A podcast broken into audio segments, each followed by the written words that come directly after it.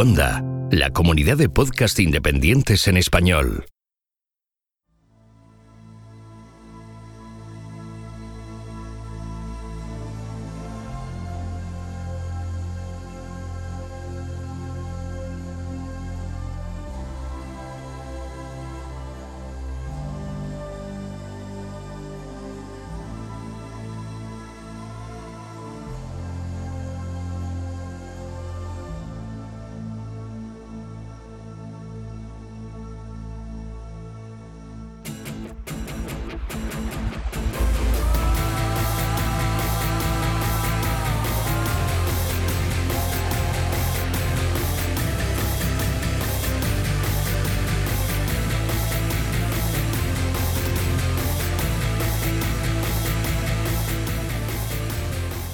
Esto es Istocas, no es Esparta, pero casi.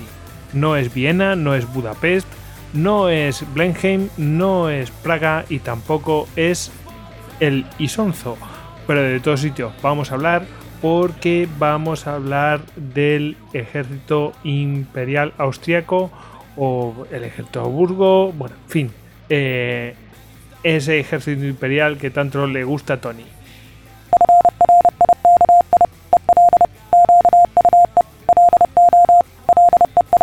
Y bueno, que sepáis que este programa es patrocinado por los compañeros de Despertaferro. Ya sabéis que es la editorial especializada en historia militar a través de sus revistas y publicaciones. En este caso, como la obra de Richard Bassett, Por Dios y por el Kaiser, el ejército imperial austriaco, de la que vamos a hablar hoy al tratar la historia de este ejército y que ya tenéis disponible en despertaferro-ediciones.com.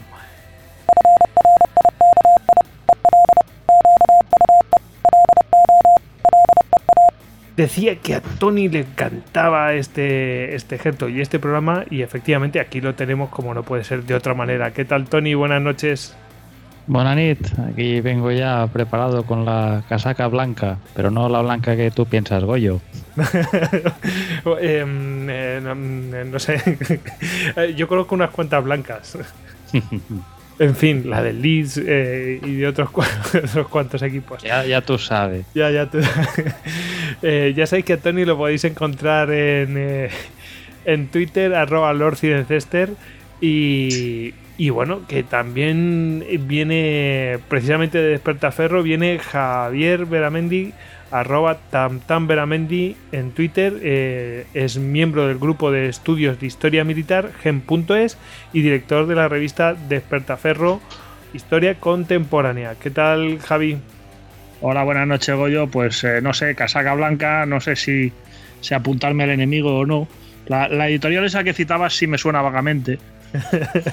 Un poquito.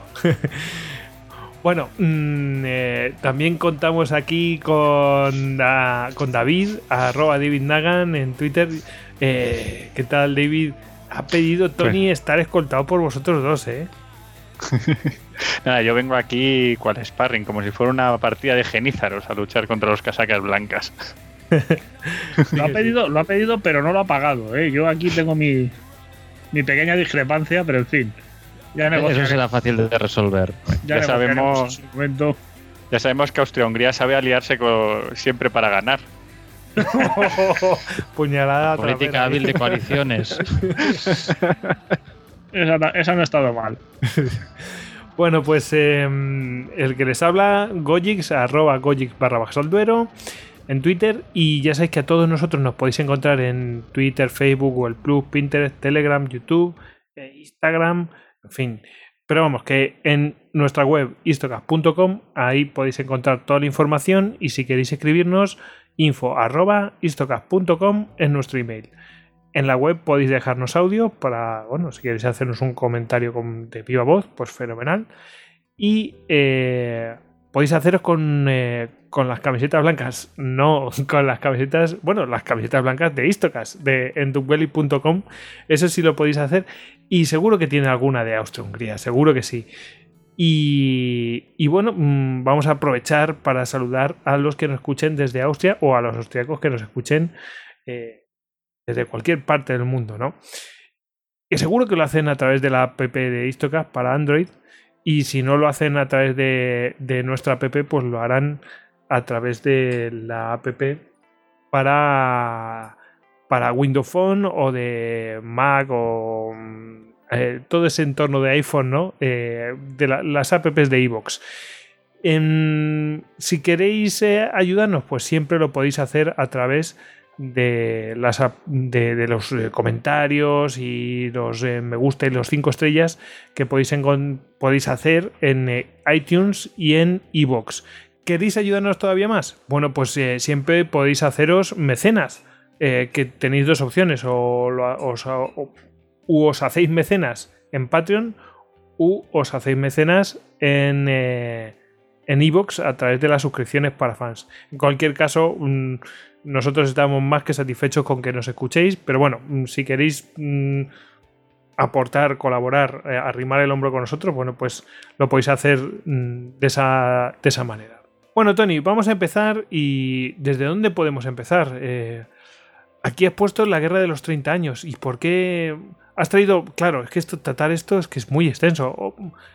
Has traído ciertas épocas, ciertas etapas, y en alguna, bueno, pues le vamos a dedicar más tiempo, ¿no, Tony?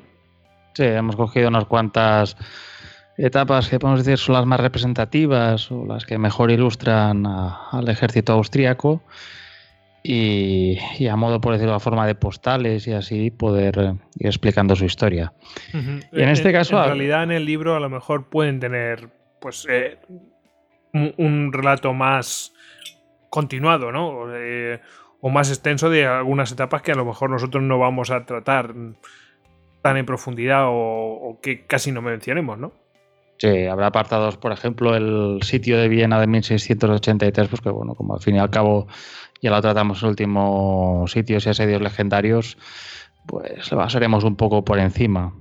Todo lo demás, pues, pues también al fin y al cabo damos una pincelada por encima del tema, que evidentemente si quieren más profundidad, ver más ah, detalles del tema, pueden consultar el libro, desde luego. pasaremos por encima cual usar polaco sobre soldado turco. Muy bien, muy bien. Que, que se envíen ese capítulo, ¿eh? que, entenderán el comentario perfectamente de, de Veramendi. Bueno, pues eh, todo tuyo, Tony. Empezamos por dónde quieres empezar. Bueno, como al fin y al cabo hablamos del vínculo entre un ejército y una, dinastía, pues podemos comentar que el vínculo entre los Habsburgo y su ejército podríamos decir que se inicia en 1619, 5 de junio más concretamente. Y es que en ese día, en una escena muy, podríamos decir, de película, el archiduque Fernando recibe en Viena una delegación de nobles protestantes procedentes de Praga. De estos mismos nobles, hacía poco habían defenestrado en esa, misma ciudad, en Praga, unos emisarios del emperador y exigían a gritos a, Fernando, al archiduque Fernando, que firmara unos documentos que restaurarían la libertad de culto protestante, que confirmarían sus privilegios y obligaría a los jesuitas a abandonar tanto Estiria como Bohemia. De muy malas formas, desde luego no emplearon el por favor, me hicieron sus peticiones y el archiduque, pues en medio de todo este guirigay, solo podía rezar diciendo, si es la voluntad de Dios, que viva. Entonces que por favor me concedan la misericordia. Tropas, tan pronto como sea posible. Eh, hay que decir que la escena se caldea tanto que llega a un punto que uno de los protestantes, eh, probablemente Zonradel, agarra a Fernando de su jubón para obligarlo a firmar al grito de Scribet Fernandus, ahí en latín. Pero en ese momento llegan varios centenares de coraceros, enviados por el hermano menor de Fernando, el de Leopoldo de Tirol, mandados por el coronel Gilbert Saniler. Y al entrar en la sala los primeros coraceros, la actitud de los protestantes se calma, ya pues evidentemente por la presencia de hombres armados ayuda a que la calma empiece a sentarse allí diciendo pues estos nobles que no querían ningún derramamiento de sangre. Y tras hacer una noble reverencia, estos aristócratas se retiraron. Este regimiento de... No hay nada como un coracero en un momento de dificultad. Mm, uno, unos cuantos, eso siempre, como fuerte antidisturbios, ayuda bastante. Sí, sí. La cuestión es que ese regimiento de coraceros acabaría recibiendo el nombre de los coraceros de Dampierre por su coronel propietario, por Henri Dival de Dampierre. Entonces, bueno, tras esos acontecimientos, Fernando acabará coronado como emperador con el nombre de Fernando II, aunque tiene un rival protestante, Federico del Palatinado. El tema ya lo ha tratado Hugo en el Istocas de los tercios del Palatinado. A él me remito por si los oyentes quieren más detalles. Y bueno, viendo las complicaciones de los medios que tiene Fernando, podría convocar un ejército imperial de los diferentes eh, ducados, principados, arzobispados del, del, del Sacro Imperio Romano. Pero claro, eso no es muy eficiente, no es muy operativo y al final pues ve claro que si él quiere mantener su posición pues necesita montar su propio ejército. Este ejército iba a existir primordialmente para defender la dinastía. Y hay que decir que los diferentes combates con los que lucha en ese periodo se forja un modo de hacer la guerra, podemos decir que es un estilo un poco Habsburgo, que enfatizaba la resiliencia por encima del riesgo y que aprovechaba la profundidad estratégica para permitir recuperarse de cualquier derrota inicial. Nuevamente, en estos ejércitos está al mando un comandante que no mira de evitar la, arriesgarse a, la destrucción de su ejército, pues la pérdida de ese ejército podría implicar, eh, podría poner en peligro la continuidad de la dinastía. En este caso, normalmente se emplearán tácticas o estrategias defensivas que se emplearían para fines ofensivos. Y evidentemente, pues las guerras que disputara este ejército solo podían servir para fines políticos o diplomáticos. Entonces, dentro de este contexto de preguerra, pues evidentemente nos queda claro que Bohemia iba a resistir a los esfuerzos del contrarreformista Fernando, y de hecho no son los únicos. O sea, hay bastantes príncipes católicos que no sentían mucha más estima por la autoridad del emperador que los protestantes. Eso pues, eh, se enfatiza el punto este de la necesidad de buscar comandantes que quisieran levantar ejércitos con fondos privados, los cuales, pues, por medio de sus victorias, obtendrían los medios para que este sistema funcionase, incluso aunque los cofres del tesoro de Fernando quedaran vacíos. Aquí, pues bueno, evidentemente el ejército en inicio cuenta con dos impulsores, sobre todo. En el, la parte de lo que es la, infantería cuenta con el general Tilly, del que hablamos en ese Istocas, el que llamaban el monje guerrero. Y por la parte de la caballería, uno de los generales más destacados de ese periodo, es ni más ni menos que Albrecht von Wallenstein, que monta un ejército, mm, podríamos decir, mm, semejante al de los condotieros del Renacimiento italiano. Entonces, bueno, mm, entre la organización de las tácticas de infantería de Tilly y de la caballería de Wallenstein ayudan a que el ejército de Augsburgo vaya poco a poco mejorando, consigue victorias como la destacada de la Montaña Blanca, y en eso también ayuda que el hecho de que Wallenstein domina la logística como nadie hasta entonces. Además que se hace rodear de oficiales bastante capaces que a base de dándoles dinero propiamente Wallenstein o territorios que se han ido confiscando a, los, a la aristocracia protestante, pues pueden irse enriqueciendo y así sintiendo más lealtad hacia su propio señor, tanto si lo tomas como Wallenstein como si tomas con el propio emperador. Lo que pasa es que, bueno, mm, Wallenstein, mm, aparte de tener la intención de montar su propio reino, pues también hay una cosa que lo distancia mucho de Fernando posteriormente, que es el hecho de que el hecho que niega al hijo del emperador el que pueda asumir un mando dentro de nuestros ejércitos. Y todo esto llevará pues, que en un momento dado haya unos oficiales irlandeses que cuando parece que Wallenstein se está planteando pasarse al bando protestante, se ha asesinado. Entonces, bueno, hemos, ha, muerto Wallenstein, pero el ejército que ha creado se mantiene leal a los Habsburgo. Entonces, bueno, hay una nobleza leal a la dinastía que emerge entre esos oficiales que obtienen, como hemos dicho, tierras y títulos. Y la infraestructura que. El pequeño problema que hay es que toda la infraestructura financiera que apoyaba ese ejército, mm, con Wallenstein, pues bueno, entramos en una tónica habitual dentro de Salzburgo, que son las bancarrotas. Entonces, bueno, esto genera ruina a algunos oficiales, genera problemas, pero bueno, evidentemente entrar en detalle a las batallas de la guerra de los 30 años, pues ya lo hemos tratado en varios istocas, siempre bien tratados por Hugo, pasaremos muy por encima, tampoco es mi, mi especialidad. La cuestión es que al final el agotamiento de los contendientes lleva a que acabe la guerra con la firma de la paz de Westfalia y bueno, pese a la firma de esta paz, Austria aún se encuentra amenazada en múltiples frentes. O sea, por un lado tiene Francia, una rival que puede atacarle tanto desde Italia como desde Alemania, mientras que los turcos otomanos eran una amenaza constante en el sureste, sobre todo por la parte de los Balcanes. Eso hace que además de necesitar muchas tropas para cubrir ambos frentes, el ejército austríaco necesite una flexibilidad para poder luchar contra ambos tipos de oponentes en escenarios muy diferentes.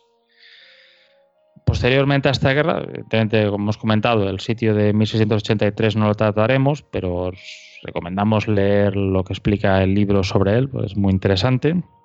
Y aquí nos encontramos con el ejército austríaco, que además de ser multinacional, incluía muchos oficiales ascendidos desde rangos bajos, jerárquicamente hablando.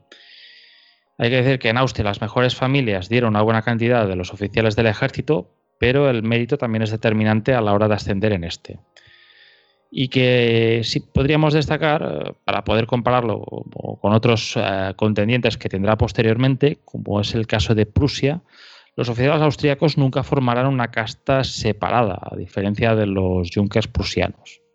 Y bueno, después de esta muy rápida intro, pues quizá podemos hablar de uno de los generales más grandes de la Casa de Habsburgo, más concretamente del príncipe Eugenio de Saboya.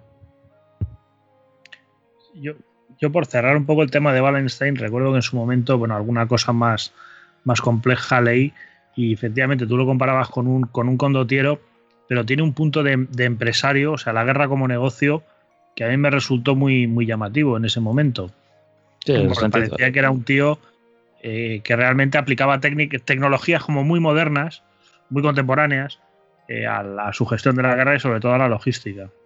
Sí, él, entendía la logística como muy pocos, quizá como era el que mejor entendía la logística de los generales de ese periodo. no deja de ser curioso este lado de Wallenstein de startup, de conseguir tu startup y después que vaya creciendo hasta casi ensombrecer.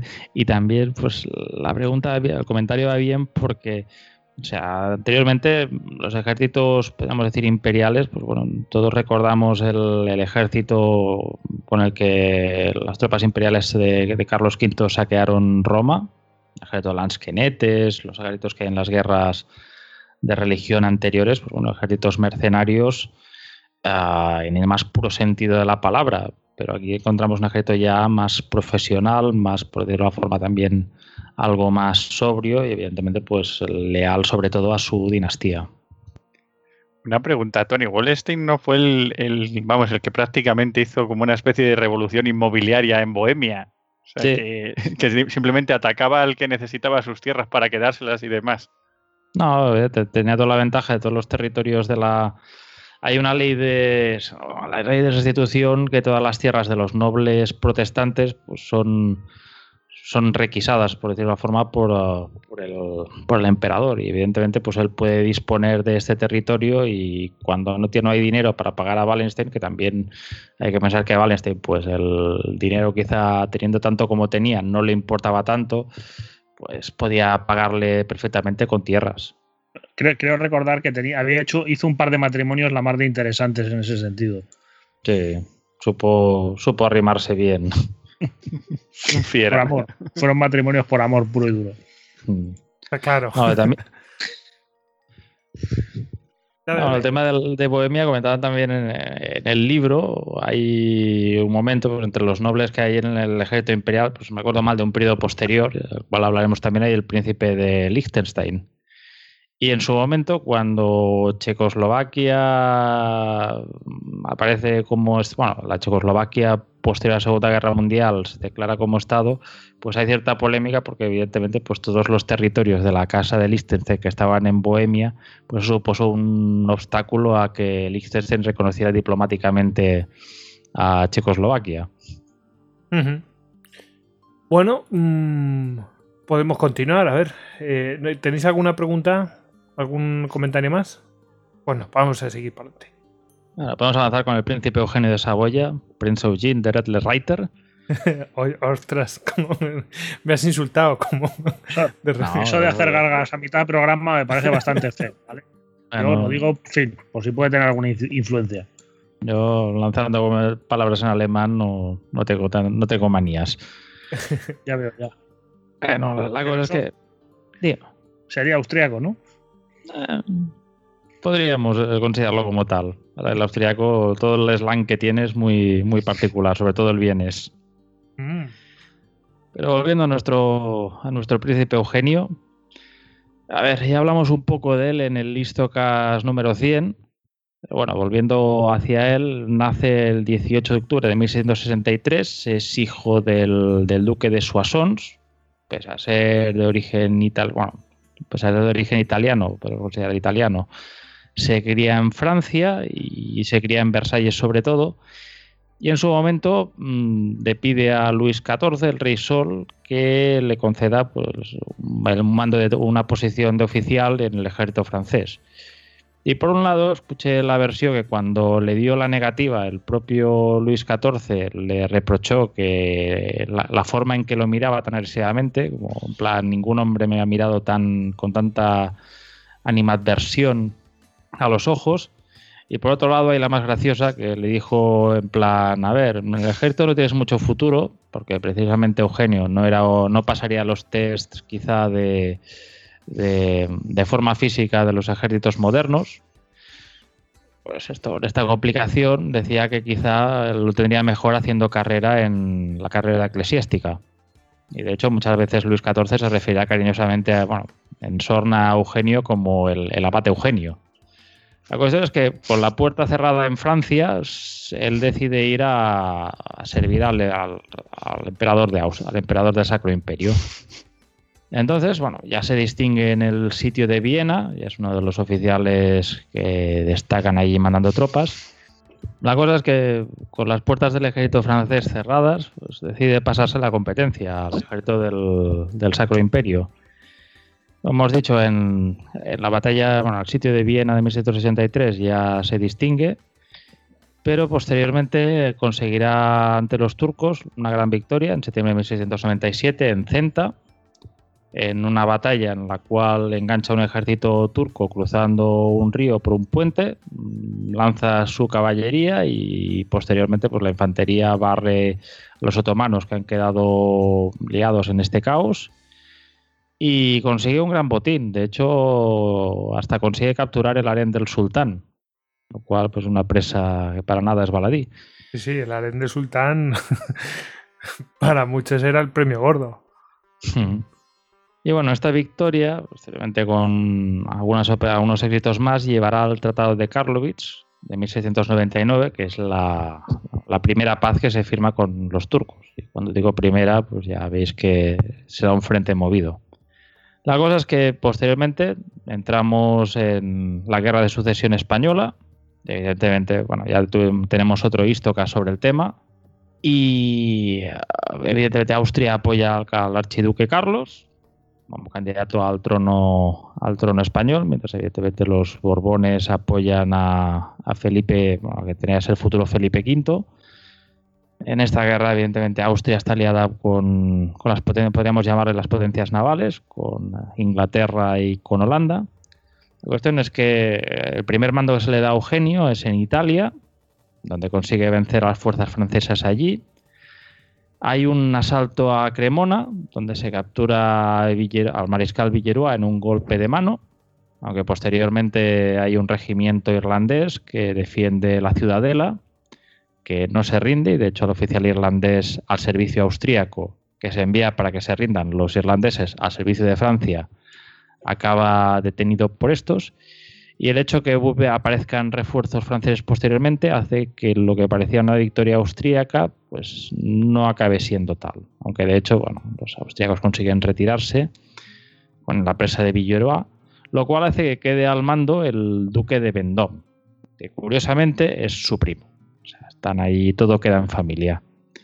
En ese frente tendrá lugar la batalla de Lutzara el 1 de agosto de 1702, o sea, una victoria austríaca. Y posteriormente ya empezará la cooperación de Eugenio con uno de los grandes, con el hombre que en las fuentes inglesas da nombre al periodo, con el duque de Marlborough o Mambrú, para los más más popular. Ese, Entonces, que se fue a la guerra. El que se fue a la guerra. El mismo. Qué dolor, qué dolor, qué pena. Podcast amigo al que enviamos un saludo también. Entonces, sí. Entonces, eh, el ejército de Malbrook está por la zona de Flandes, el ejército de Eugenio está por la zona del, Danubio, amenazando que va a atacar Alsacia, y haciendo de pantalla consigue engañar a los franceses y lograr que Malbrook se le una. Cuando los dos ejércitos están unidos, pues eh, lucharán contra un ejército franco-bávaro, porque en este caso, pues como será no será la primera vez ni la no, será la única vez en que franceses y bávaros luchen juntos. Pues el ejército franco-bávaro de 60.000 tropas luchará contra los 52.000 tropas aliadas de la coalición austriacista, porque no olvidemos que no solo hay tropas austríacas y británicas, también hay tropas holandesas y de principados diversos, en la batalla de Blenheim, del 13 de agosto de 1704. Entonces, eh, Resumiendo muy rápidamente la batalla, pues evidentemente daría para un Istocas. Hay unos ataques por los flancos por parte de las tropas austríacas y hay un momento clave que destaca en el libro, que es que Eugenio, cuando tiene un regimiento austríaco, que, bueno, una brigada una unidad austríaca que está en problemas, sea regimiento, brigada, la cuestión es que una unidad austríaca está en aprietos, se pide, le pide que lance la reserva para apoyarles Eugenio no les envía la reserva. Eugenio es consciente que la batalla se decidirá por el frente británico y esta unidad de reserva que tenía preparada, los, la, brigada de caballería de Fugger, al final pues la, enviará a apoyar a los británicos, que al final con un asalto desde el centro lograrán una victoria muy importante. al final las bajas aliadas quedan en 4.500 y en cuanto a las cifras, con los franco-bávaros de 40.000 bajas. O sea, lo importante de esta victoria, aparte de las propias bajas o así, que Francia, por el potencial demográfico que tenía, mm, podía reponerlas, es sobre todo que a partir de ese momento, en ese frente, Luis XIV ya pierde la iniciativa. En ese frente la va perdiendo, pero mientras tanto, pues teníamos al primo de Eugenio, a Vendôme, que va consiguiendo victorias por Italia. Y evidentemente, pues para mirar de contrarrestar la amenaza francesa en el frente italiano, pues se vuelve a enviar a Eugenio contra él. Nuestros primos, bueno, estos primos volverán a luchar en Casano el 16 de agosto de 1705 en una batalla que se lleva a los franceses, aunque sea porque Eugenio es herido y tiene que ser evacuado del campo de batalla. Eso no le impedirá al año siguiente volver allí, volver a coger un ejército austríaco hacia allí, Allí se destacará sobre todo en el sitio de Turín de 1706, del cual ya expliqué en otro Istocas de sitios y asedios legendarios, que tiene esa gran rodomontada cuando está con, con el duque de Saboya, recién llegados los dos al, frente, bueno, al, al sitio, a la ciudad asediada, desde la colina de Superga ven las posiciones francesas y allí eh, Eugenio, que te, así por algo se destacaba, era por el conocimiento del terreno, por el Copdor, echaron el reconocer en un vistazo las ventajas y desventajas que podía tener el terreno para él o para su enemigo. Dice... Sí, sabía que tu, tu francés lo diría mejor. Repítelo que se ha oído poquito. Kudai. Pues Eugenio con su Kudel ve la situación y dice, caballeros, esto, este ejército enemigo está medio derrotado. Bueno, después de la victoria de Turín en 1708 volverá a mandar un ejército en Alemania, donde otra vez eh, cooperará con Malbrook y vencerá a Vendôme, esta vez en Nudenart. Y posteriormente llevará la toma de la, de la ciudad de Lille que se decía que sus fortificaciones hechas por Boban, si no recuerdo mal, eran inexpugnables. Entonces, tras una tregua para mirar de negociar la paz, que los franceses rechazan, en 1709 Eugenio y Malbrook se lanzan de nuevo al ataque en Flandes y el 11 de septiembre de 1709 tiene lugar la batalla de Malplaquet, que es una otra nueva victoria aliada, pero esta vez muy costosa. Lo cual, pues bueno, ya hace que los, aparte entre eso y ya la coronación del, entonces archiduque Carlos ya como, como emperador Carlos de Austria, hace que ya Austria busque la paz y de hecho Eugenio representará a Austria en las conversaciones de paz en Randstad en marzo de 1714 y bueno con el frente con el frente francés ya cerrado pues quién queda para pelear pues otra vez tenemos a los turcos que deciden eh, romper la paz del Tratado de Paz de Karlovich, lanzarse otra vez al ataque. pero bueno, otra vez Eugenio volverá a ponerse al pie del cañón y en 1716 eh, conseguirá la victoria de Peter Barheim, ahora me parece se llama Peter Varus, está por Hungría, nuevamente el 5 de agosto, lo cual llevará a la captura de Temesvar, que si decimos Temesvar, pues quizá no os dice nada, pero si digo Timisoara, no sonará más como ciudad romana. Y después de esto atacará Belgrado, sitiándola, un sitio muy trabajado, o sea, llegando a bloquear el, paso a la ciudad con los pasos fluviales con galeras eh, de río. Y cuando llega un ejército otomano de refuerzo para mirar de rescatar ese sitio, que además el sitio tiene lugar en un frente muy complicado con, ah, con pantanos que evidentemente pues, generan enfermedades y, que complican mucho la vida a los sitiadores. Pues Eugenio hace lo mejor que sabe hacer, que es atacar y consigue tomar la ciudad en 1718, lo cual ya llevará a la paz de Pasarovich, que es una paz pues, que ya consolida todas las conquistas austriacas en la zona pero que desgraciadamente pues al cabo de unos años pues Eugenio no llegará a vivir para ver la, el territorio perderse pero acabarán volviendo a manos turcas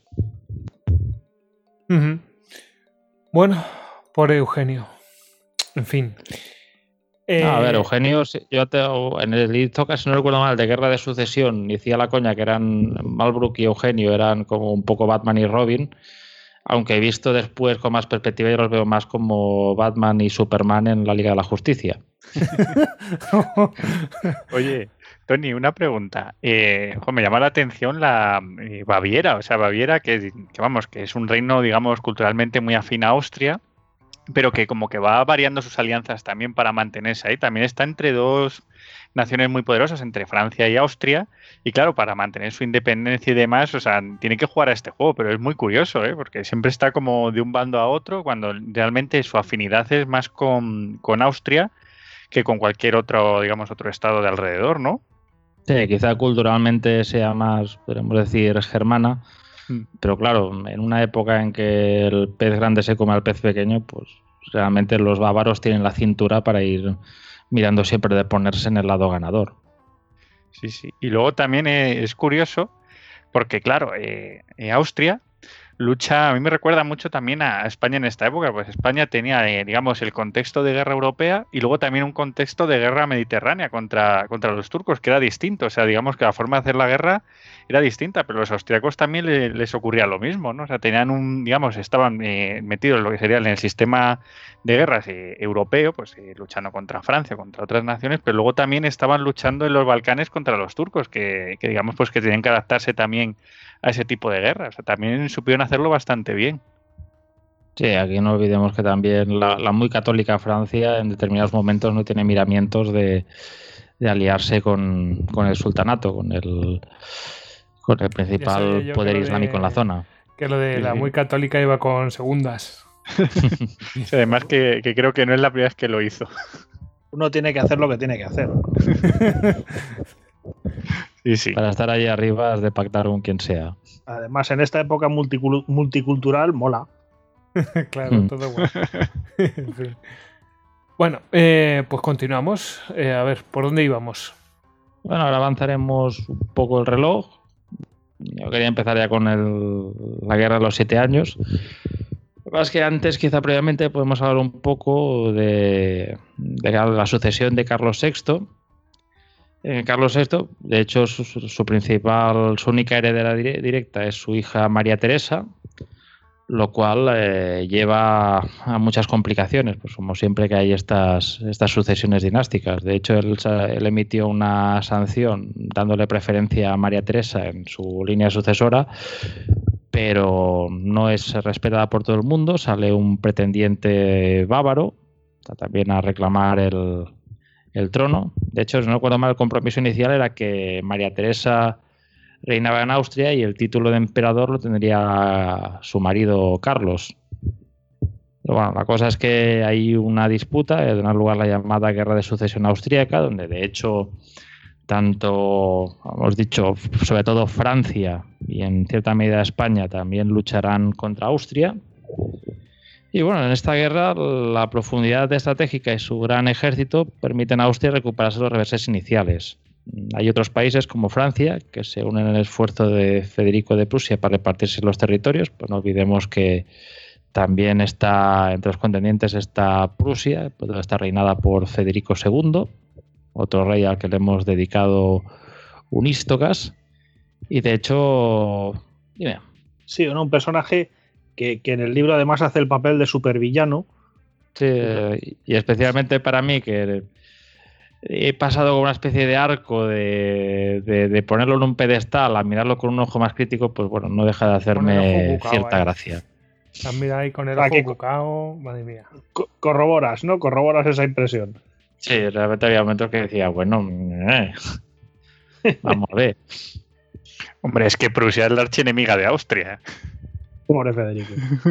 Eh, no olvidemos que en su momento, por ejemplo, al sitio de Turín, pues las tropas prusianas se distinguen al servicio del imperio, pero ya no son esos tiempos. Está Federico el Grande, bueno, Federico, de, Federico II de Prusia para mirar de, hacer Prusia grande. Y bueno, eh, uno de sus primeros objetivos es Silesia, una de las zonas más ricas del imperio, que es colindante fronteriza con, con su reino, y se lanza el ataque hacia ella. Tiene una primera victoria en Molvitz, que de hecho es una victoria en la que Federico tiene que huir, porque su caballería es eh, derrotada por la caballería austríaca. Pero al final, pues bueno, cuando tienes la mejor infantería del mundo y la, prusiana en su momento, podemos considerarla como tal, pues consigues que salve el día y, que convierta lo que era una derrota en, una victoria. Pero bueno, la cosa es que eh, a medida que pasa el tiempo, pues Federico se va encontrando cada vez más solo. No olvidemos pues, que, bueno, aparte de la alianza de Francia, luego mal también España, pues Austria cuenta con el apoyo de los británicos, siempre, bueno, los ingleses, siempre estarán al quite bueno, cualquier enemigo de Francia será su amigo. Y bueno, eh, poco a poco, a medida que va, perdiendo sus aliados, pues abandona por sus aliados, María Teresa reforma su ejército y logrará prevalecer. Federico llega a decir que luchar contra ella era como morir mil veces al día, pelín exagerado, y el fin de esta guerra de sucesión trajo el, momento para grandes cambios que dieron a Salzburgo la mejor artillería de Europa, una serie de reformas eh, financiadas por, un, por, el príncipe Liechtenstein, el que, hemos, mencionado antes, que de hecho lo hace con, con fondos propios, metiéndole el dinero. Y a eso hay que añadir que eh, se mejoran las tácticas de caballería y también se crean academias militares para oficiales, la Academia Teresiana de Wiener Neustadt. Entonces, bueno, el ejército se vuelve más cosmopolita, porque aparte también se integran regimientos de infantería ligera balcánica, usares húngaros, ya coge un, tono, como hemos dicho, más cosmopolita, en que, además mm, es más acentuado al permitirse la entrada de no católicos en la oficialidad y en la tropa. O sea, al final los reglamentos hicieron que la religión fuera algo a lo que vivir acorde, pero de lo que no hablar. Entonces, bueno, mm, poco a poco, aparte de estas reformas, también tenemos el, giro diplomático que si hasta ahora Austria había estado aliada siempre con Gran Bretaña, que siempre había condicionado mucho su apoyo, su aquí quizá me corregirá Javier, pero yo siempre los fondos británicos los llamo la, caballería de San Jorge y en otros sitios encuentro que la caballería de San Jorge es el espionaje. No sé, me gustaría la opinión de alguien formado sobre el tema. Pues me temo que me pillas un poco, pero bueno, el nombre está bien puesto en ambos casos. Mm. Bueno, Gran Inglaterra dejaba ir la caballería de San Jorge, pero muchas veces condicionada y medrando mucho en las decisiones de Austria. Y aquí eh, Austria hace un viaje diplomático, pues, pasando a aliarse con Francia. Lo cual, pues, evidentemente deja que Prusia, pues, también por las afinidades culturales de dos países protestantes, se acabe aliando con. Bueno, Bretaña se, acabe aliando con, con Prusia. Entonces, bueno, esto llevará a la, a la, Guerra de los Siete Años, una guerra que se disputó en varios continentes, pero bueno, ponemos sobre todo el ojo aquí en, en Europa y sobre todo en Europa Oriental. Y bueno, en los primeros combates cuando la lucha contra Prusia vuelve en esta guerra, Federico se ve que dijo, estos ya no son los austríacos de antes. Y eso, bueno, hay varias victorias que podríamos hacer, hablar mucho sobre el tema, pero quería destacar varias victorias, sobre todo la victoria austríaca en Kolin. En este caso, Federico, en sus primeras acciones, eh, al empezar la guerra, intentó tomar Praga y entonces, pues cuando pone sitio, viene un ejército de rescate mandado por el general Daun, Leopold von Daun, que eh, plantará batalla contra ellos. Mm, con la superioridad numérica, poco a poco van consiguen prevalecer y bueno, pese a que hay un momento, cuenta en el libro, que parece que Daun ordena la retirada, pues por una vez el tradicional problema de comunicaciones que había en el ejército austríaco jugó a su favor. Por lo visto las tropas estaban demasiado liadas en combatir para retirarse y al final giraron la batalla para convertirla en una victoria en una victoria austríaca. Eso quedará contrarrestado en la victoria prusiana de Leuten, una batalla pues memorable, muy, muy arraigada en el imaginario nacionalista alemán. Siempre voy a decir en el listocas de, de, de, Federico Grande, que allí lanza un discurso en vez de, en el cual en vez de emplear el lenguaje de aristocracia francés, emplea el alemán, como acercándose más hacia su tropa. Y bueno, entre Rosbach que en este caso pues había un contingente imperial apoyando al francés y Leuten, las dos grandes victorias de Federico, pero se verán ensombrecidas por la derrota que sufrirá en Hochkirch. En Hochkirch eh, vuelve a encontrarse otra vez con Daun, a que por cierto en el libro me río mucho porque realmente parece que hay algo patológico de Federico contra Daun, siempre hablando de su gorda alteza von Daun. Y la cuestión es que Von Daun eh, consigue colocar a los austríacos en una posición perfecta para ser atacados por él. Eh, Daun emite, hace una argucia, que es eh, fingir que sus tropas siguen acampadas, mantiene los, campamentos, los fuegos de los campamentos encendidos, mientras varias columnas de ataque se lanzan sobre el campamento prusiano por sorpresa Allí las tropas irregulares balcánicas, pues por lo visto van cortando las tiendas de campaña, las tiendas donde se, alojan las tropas prusianas y una vez caen encima se dedican a bayonetear a la gente, a los infantes prusianos sorprendidos y realmente pues, es un gran revés para Federico.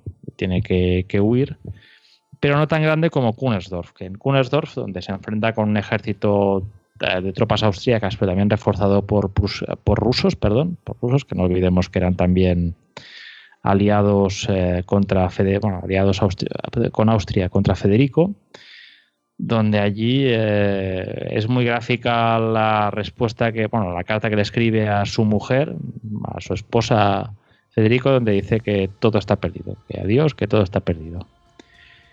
Y durante esta guerra podemos destacar que los comandantes austríacos van usando estrategias y tácticas defensivas para mirar de contrastar las ventajas de los prusianos en orden cerrado y en, infantería y para ir poco a poco desgastándolos. Claro, Austria puede reclutar tropas de muchos lados. La población prusiana eh, es limitada. Sí que hay un momento que hay un intercambio de prisioneros que consigue eh, traer nuevas fuerzas al ejército de Federico, pero al final, pues a medida de, que van consiguiendo victorias y que van peleando, este ejército, el ejército prusiano, va perdiendo fuerzas. Entonces, bueno, los generales Habsburgo de la época, las ventajas de buscar una batalla decisiva no eran mayores que el coste de perder un ejército, aunque se podía reemplazar.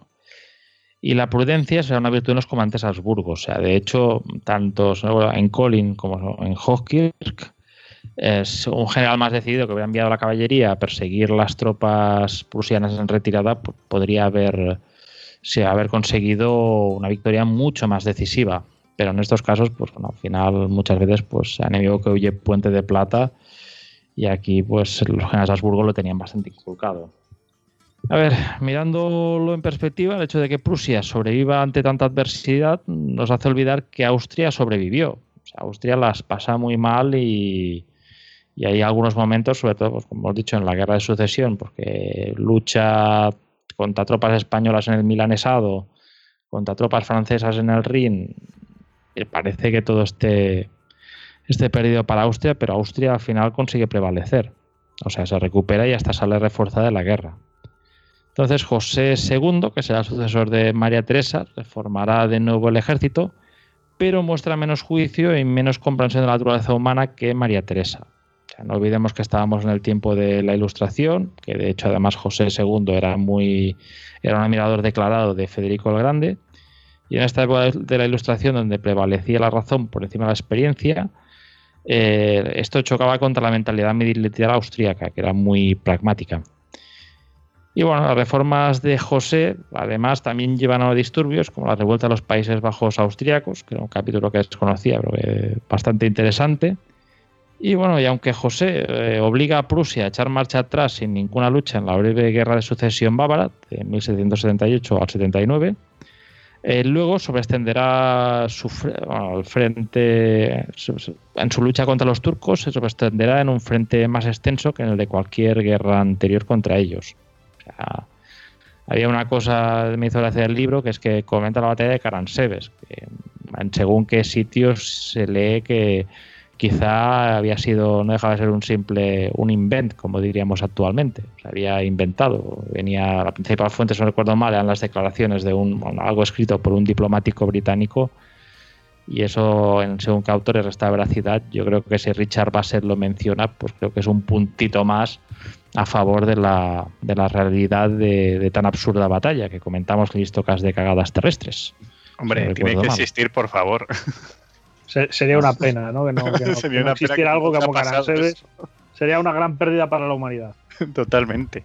Bueno, a título de anécdota, si queréis algo igual de absurdo, pasa que no he encontrado el año, pero se ve que también en unas maniobras, recuerdo mal, posteriores, ya era bien, bien Imperio Austrohúngaro, hay un caso que, bueno, hay un ejercicio donde se simula una carga de, unos usares contra unos granaderos, que teóricamente los granaderos, pues al final perdían y acababan huyendo, pero sé que los granaderos, pues formaron en cuadro y hasta se dedicaron, pues a ir tirando piedrecitas a, a los jinetes húncaros.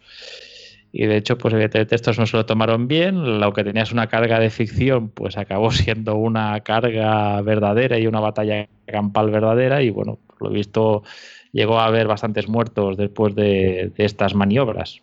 Podemos considerarlo este ejercicio, bueno, podemos llamarlo más bien un ejercicio real. real. Sí, sí, se pasaron de realismo. Vamos, que, los húngaros y los austriacos también tenían las suyas, ¿no? Dentro del ejército. Bueno, yo creo más que bien, más bien era una cosa de regimental. Más que ética. Podrían haber sido unos, unos ulanos polacos y, seguro que también habría habido esta mala sangre. Vaya tela. Sí.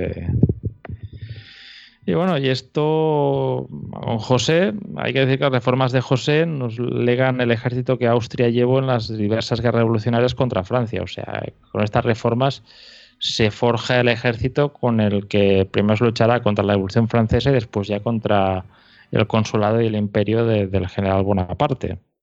¿Queréis que entre o...? Bueno, ¿podemos hacer una pausa y te parece que entremos? Vale, perfecto.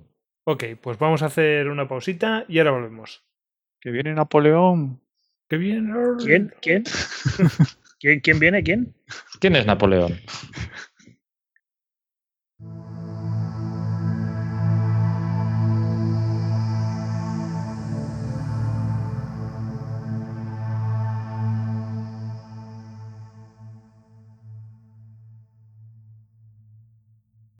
Puedes encontrar más capítulos de Histocast en cuonda.com. Y además, My fellow Americans, los hilos de Washington.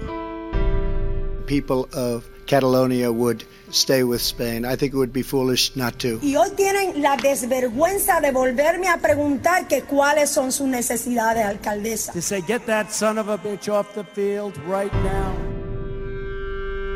Saludos, les habla Dori Toribio desde la Casa Blanca. Vamos a resumir en los próximos minutos qué ha pasado en Washington en la última semana. Cuonda, la comunidad de podcast independientes en español.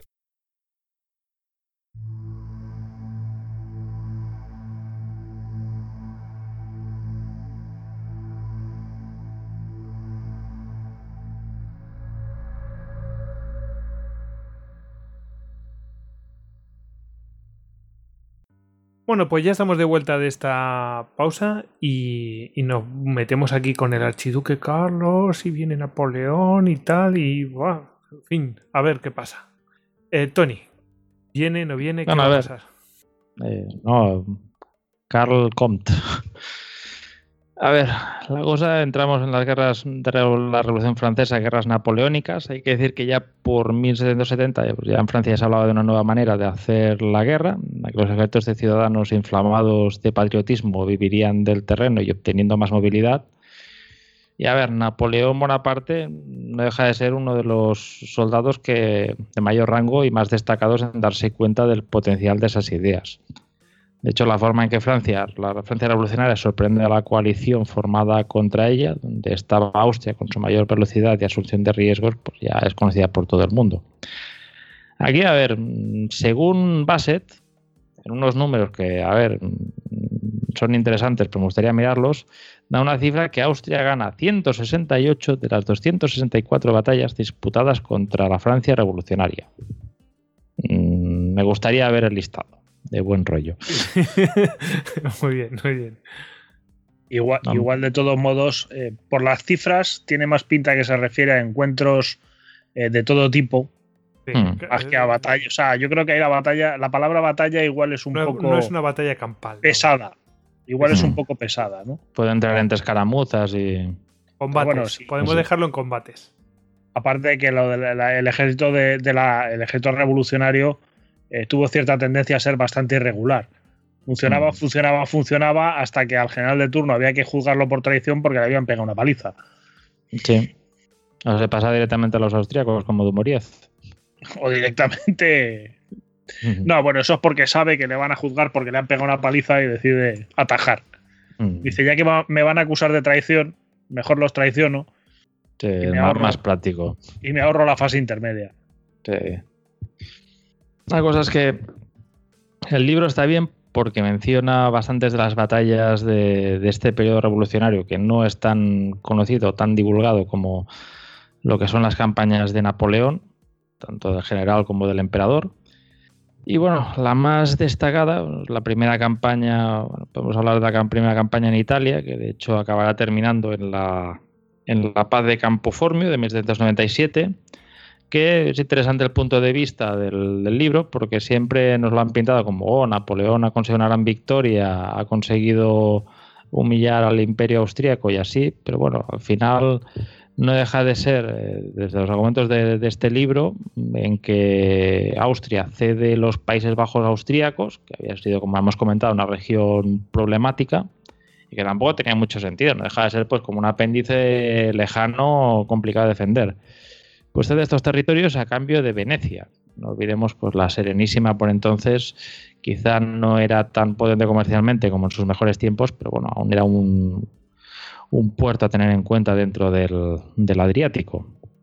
Entonces, eh, como hemos comentado, es toda la monarquía Habsburgo una posición más defendible y lo que, comentamos, lo que fue representado como una derrota austríaca por Napoleón, pues acaba consolidando el poder de Austria en Europa Central. O sea, tienen acceso a un puerto, ha conseguido ya mejor, mayor profundidad, no tiene esta este territorio lejano que defender y que que dedicar recursos y, como comentamos, consolidado ante su posición en Europa Central.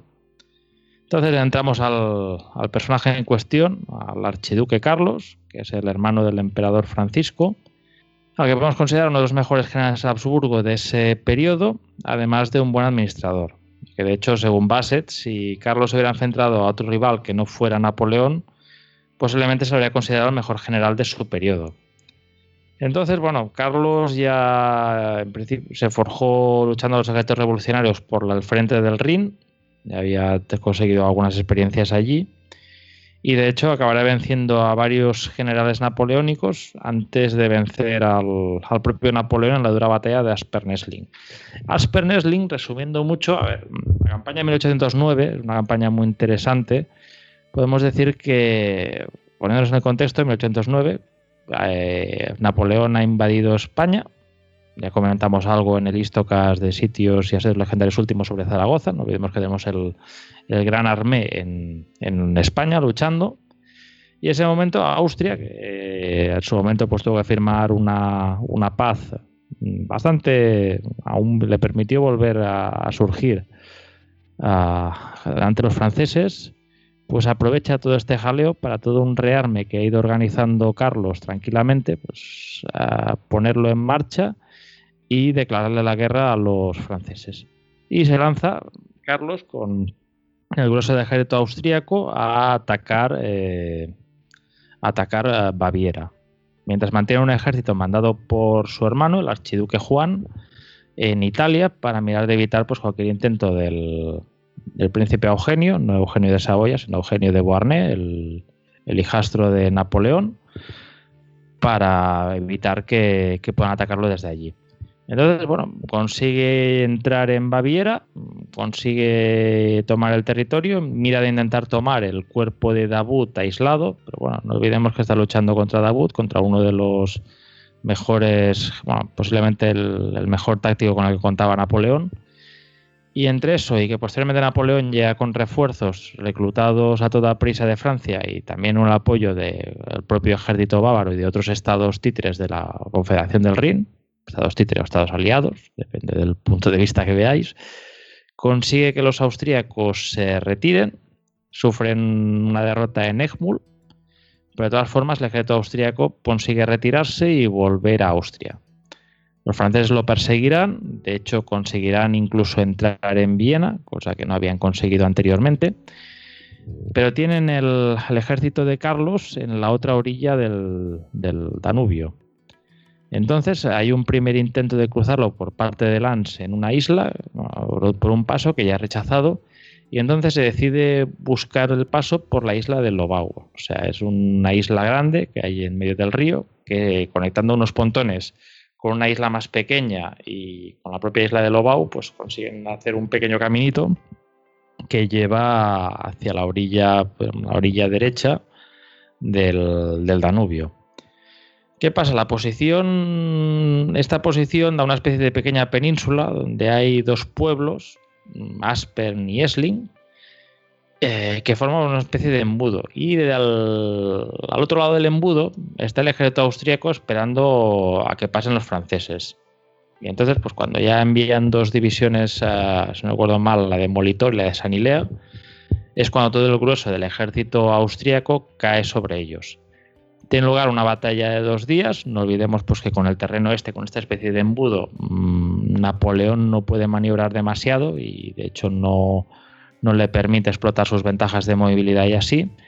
Y también tiene el problema que no olvidemos pues, que su logística depende de unos puentes que constantemente son atacados por los austríacos, pero no por las propias tropas, sino simplemente porque eh, están eh, desde, la, desde más arriba del curso del río, se lanzan objetos pues como ruedas de molino o botes llenos de material inflamable contra estos puentes que en varios momentos consiguen romperlos y poner bastantes aprietos a los franceses. Y de hecho, pues al final, después de, de, una dura resistencia, pues Napoleón tendrá que retirarse. Una de las primeras veces, bueno, es la primera vez a nivel de emperador en la cual pues, un ejército mandado por el propio Napoleón es derrotado por, por parte del archiduque Carlos. Le cuento la anécdota, pues en un momento dado eh, uno de sus regimientos eh, se está retirando y él pues coge la bandera y consigue con ella replegar las tropas y cuando en una comida posterior, una gala de estas aristocráticas posteriores, le, pide, le piden si es verdad que hizo esto, pues dice, una bandera tan pesada, levantarla yo solo, no creo. Como mirando de no, de no darle importancia. Sí, de modestia, ¿no? sí. Qué grandes son en esta época. Yo, oh, mm. me han disparado, no pasa nada, yo sigo. Ah, bueno, lo de, lo de Waterloo, no me acuerdo si era envío que general de caballería, de, le vuelan la pierna ¡Oh, me han volado la pierna! Y Wellington, sí, pues le han volado la pierna. Lo confirmo, sí. Eso es la, la, flema inglesa, ¿no? Bueno, si cogiéramos al generalato napoleónico de esa época, daba para un histocast de, de rodomontadas. Pues. sí, sí. Hay cada uno más épico. sí, sí, y además alguno también muy flipado, ¿eh? Yo soy muy de Bernardo, que luego rey de Suecia, y, no digo más. Ambiciosillo. Tú eres un ambiciosillo. El señor de los tatuajes. Es el de los tatuajes, de muerte al rey, y me hago rey. Bueno, la cosa es que la victoria esta de Asper Nesling mm, no se podrá capitalizar porque posteriormente pues hay un choque en Bagram donde eh, acaba siendo derrotado. Pero pese a esta derrota, Carlos evita que su ejército fuera completamente destruido. Y aunque Austria acaba capitulando en 1809, mm, logra evitar una paz humillante como la que sufrió Prusia en 1806, después de la derrota de, Jena y de su batalla gemela de Oystadt. Entonces Austria se somete a Napoleón para evitar una guerra de desgaste que pueda terminar con la dinastía en una decisión puramente política, que posteriormente pues, ya se corroborará con la tradicional arma austríaca de los matrimonios, casando la hija de, Francisco María Luisa con el propio Napoleón y dándole pues, un heredero, el famoso rey de Roma. La cuestión es que la derrota de 1809 subordina a Austria a Francia y Francisco, pues de hecho, Francisco es nombrado emperador de, bueno, se proclama a sí mismo emperador de Austria poco antes de la disolución del, Sacro Imperio Romano en 1806, ya viendo un poco pues ya por, por dónde va la situación. Entonces, bueno, el hecho de volver al campo de batalla en 1809 pues fue una apuesta arriesgada y de hecho Metternich que es otro grande de la época, que era el principal ministro de Francisco, eh, jugó una mano muy complicada, logrando expandir las opciones austríacas y manteniendo su capacidad militar cuando Napoleón invade Rusia. O sea, en, este, en la operación contra Rusia hay una, un general Carl Philipp von Schwarzenegger que reemplaza a Carlos en el mando del ejército. Carlos había sido en su momento generalísimo del ejército eh, mandará un cuerpo, un llamado cuerpo de observación allí durante la invasión rusa, que bueno, pese a unas cuantas escaramuzas, tampoco se, se lía demasiado. Y al final, pues bueno, cuando llegue el momento que la tortilla se gire, que ya empiecen a avanzar las tropas rusas y ya los prusianos también decidan ir contra el imperio, pues el propio Schwarzenberg quedará al mando de las tropas austríacas que formarán parte de esta nueva coalición. Y en este rol, mm, Schwarzenberg también hace, tiene un mérito que hay que reconocerle, que es que elige muy bien sus subordinados. Y hay uno de ellos, que es el conde Josef Radetzky, del cual hablaremos más ampliamente posteriormente. De hecho, pues ya hice un blistocas de 25 minutos sobre él. Sí, adelanto que es un personaje que a Tony no le gusta nada, siempre le ha tenido una grandísima manía. Sí, este no lo puedo ver. En fin. La, cuestión es que, bueno, eh, Radetzky tiene, colabora en la creación del plan Trachenberg. O sea, el plan Trachenberg, o Trachenberg, si, ponemos más alemanes, vendría a ser el plan con el que se decide mirar de derrotar a Napoleón. O sea, Napoleón cuenta con el, con el grueso del ejército francés bajo su mando y luego hay varios eh, ejércitos menores mandados por diferentes mariscales. Entonces, eh, los, los, ejércitos, eh, podemos decir, aliados o de la coalición, recuerdo más son tres, llegan a un acuerdo. Y es que cada vez que uno de ellos se, encuentre con Napoleón delante, queriendo presentar batalla, este ejército huirá. Entonces, eh, si consiguen encontrar a uno de los ejércitos de los menores franceses, de subordinados, de sus mariscales y así, y estén en superioridad numérica, plantearán batalla contra este ejército.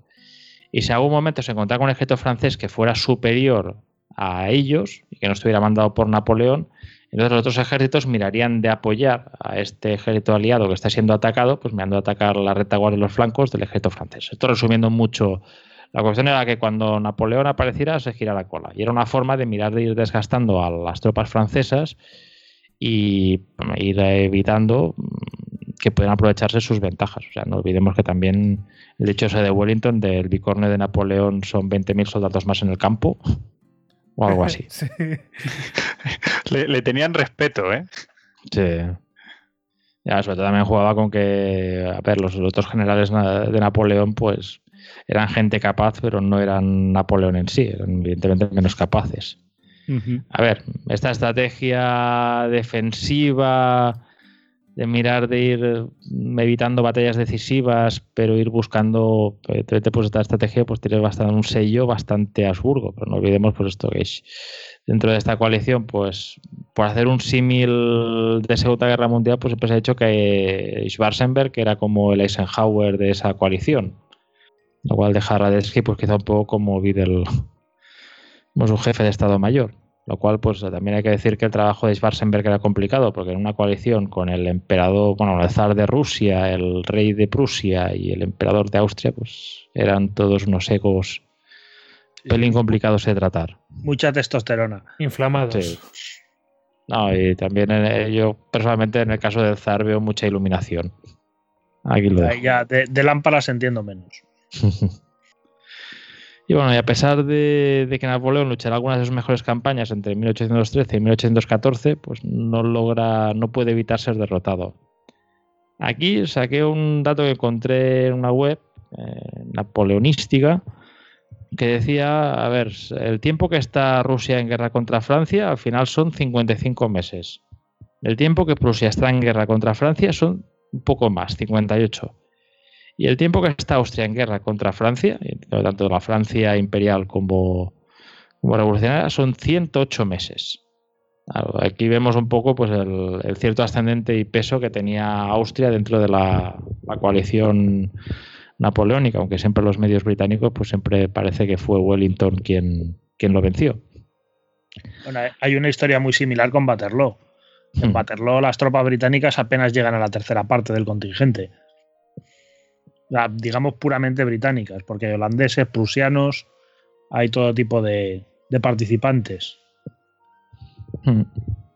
aparte, ahora que mencionas Waterloo, eh, por ese periodo eh, es cuando el ejército austríaco, pues evidentemente no interviene en Waterloo, pero sí que tiene un frente abierto en Italia, que es cuando Murat, que por entonces era rey de Nápoles, que claro, como le había negado su ayuda a Napoleón, la coalición le había permitido seguir reinando en Nápoles. Cuando empezó a ver que, quizás su reinado allí se volvía complicado, pues puso la bandera del nacionalismo italiano y decidió pues mirar de, liberar Italia. Y hay un ejército austríaco allí que le vence en, Tolentino.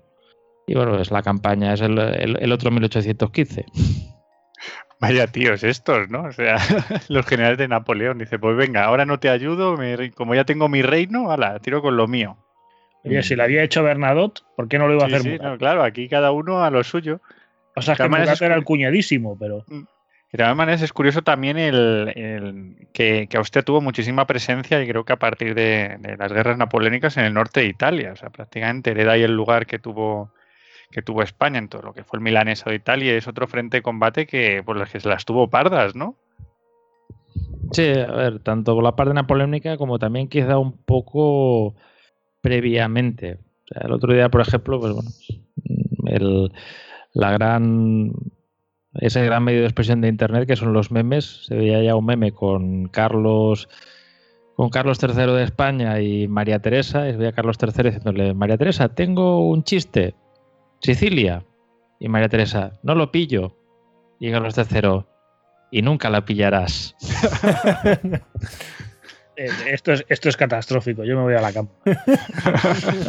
Oye, es bueno. Sobre todo que Dios con eso, o sea, es genial.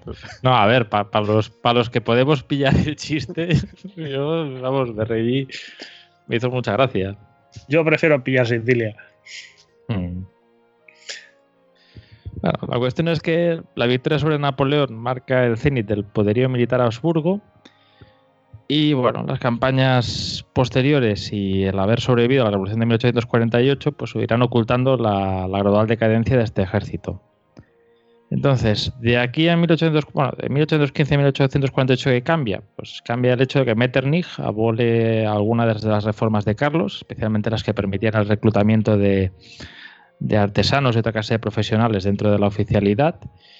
Y entonces el peso del reclutamiento cae en los que no pueden asegurarse una exención y aquellos pues, a los que las autoridades locales de las comunidades consideraban sobre todo problemáticos.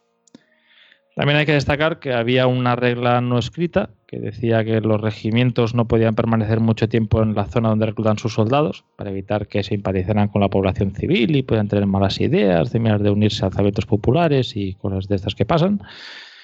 Y Austria mantenía un gran ejército pese a que era costoso en términos económicos, cosa que empeoraba con las deudas contraídas por las guerras contra Francia y hay que decir que estos problemas económicos pues, ponen freno al adiestramiento, equipación y efectividad general de las tropas. Y ahora ya pues queda más o menos el campo preparado para entrar a, las revoluciones de 1848.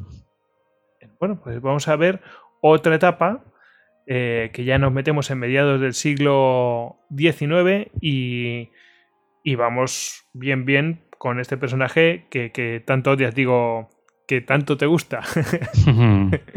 sí, sí, señor.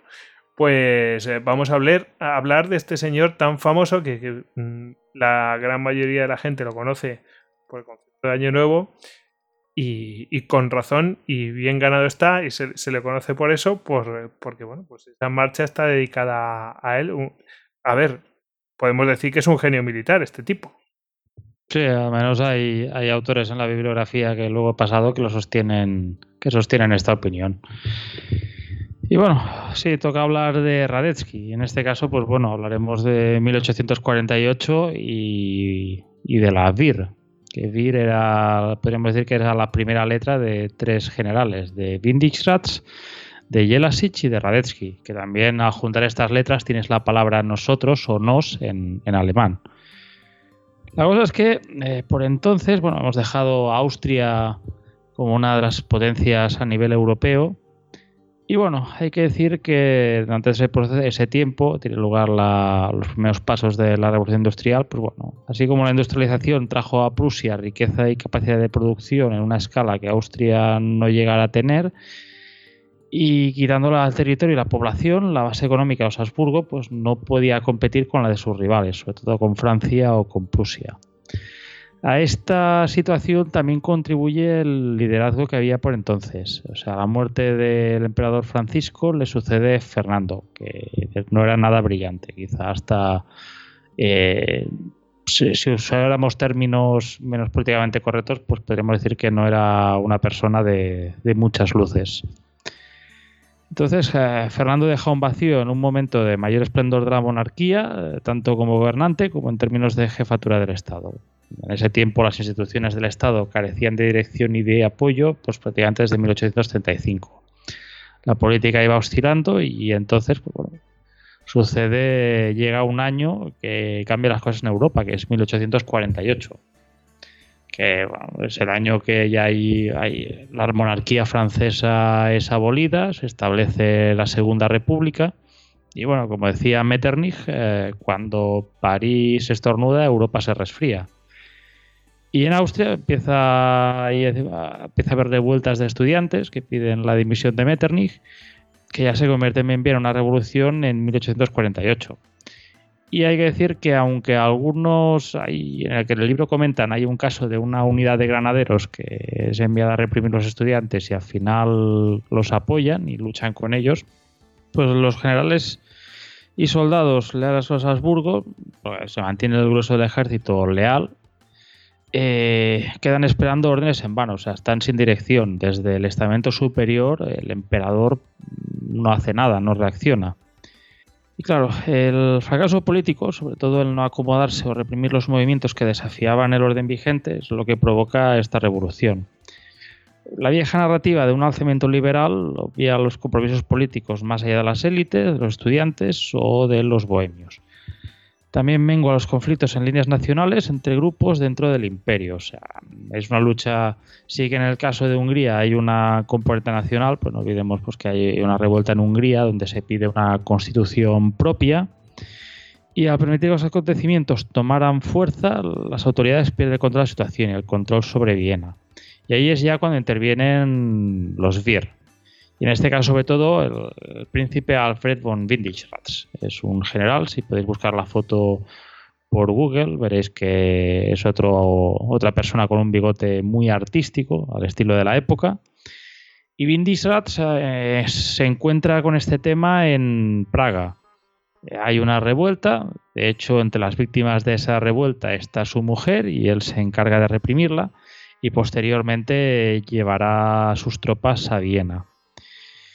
Y viendo la situación de gobierno, pues como dice, dijo el propio príncipe, eh, llega un momento que ve y dice, necesitamos un emperador que podamos mostrar a los soldados.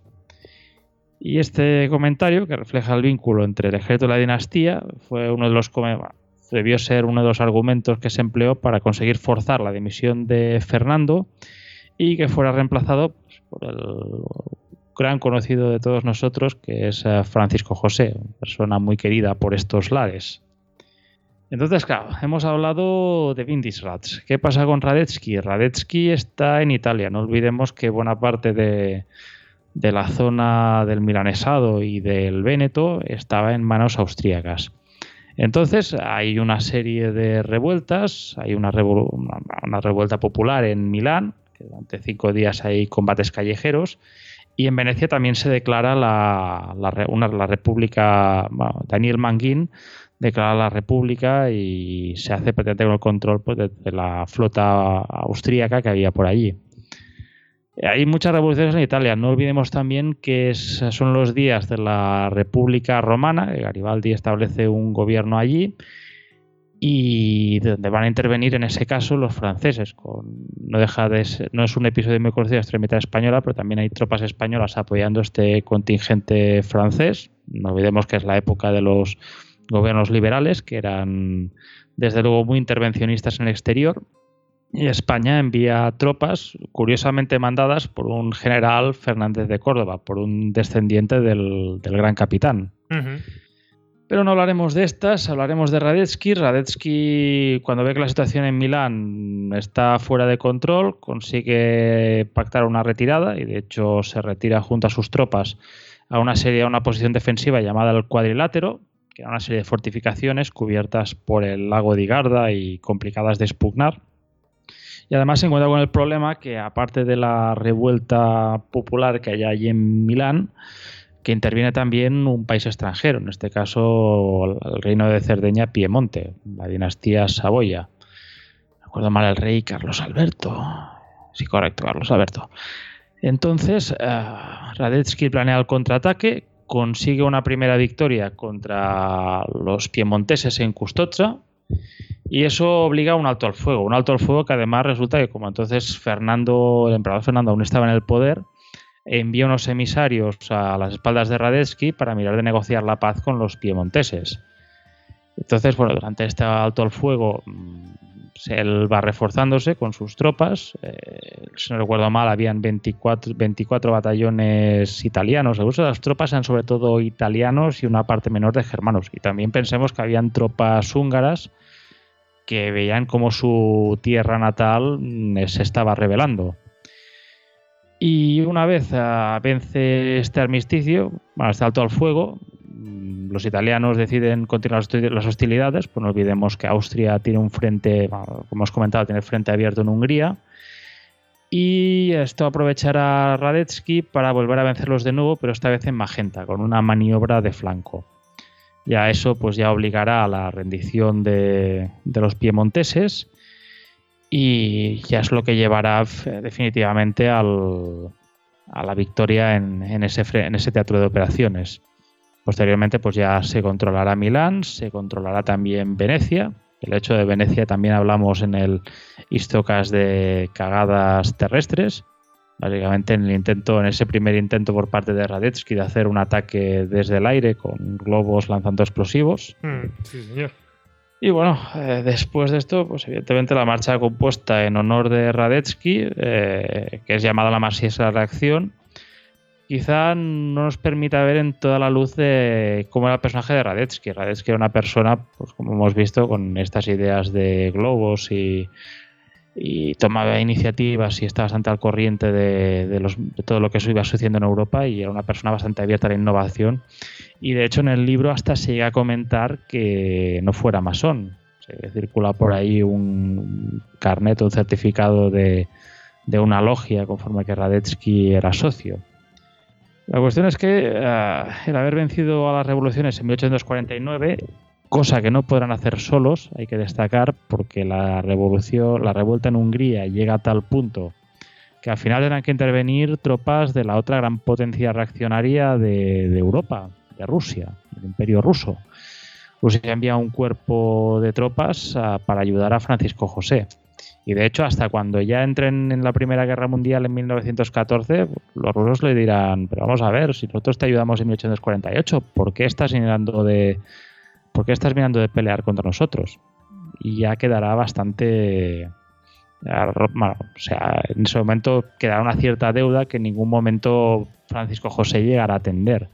Ni siquiera posteriormente, pero no olvidemos que pocos años después hay la guerra en Crimea, y los rusos contaban que quizá Austria les ayudara, pero Austria se encuentra allí, pues que si, si trabaja con Rusia podría ofender a los británicos y franceses y viceversa, y al final lleva a cabo una cierta política de neutralidad.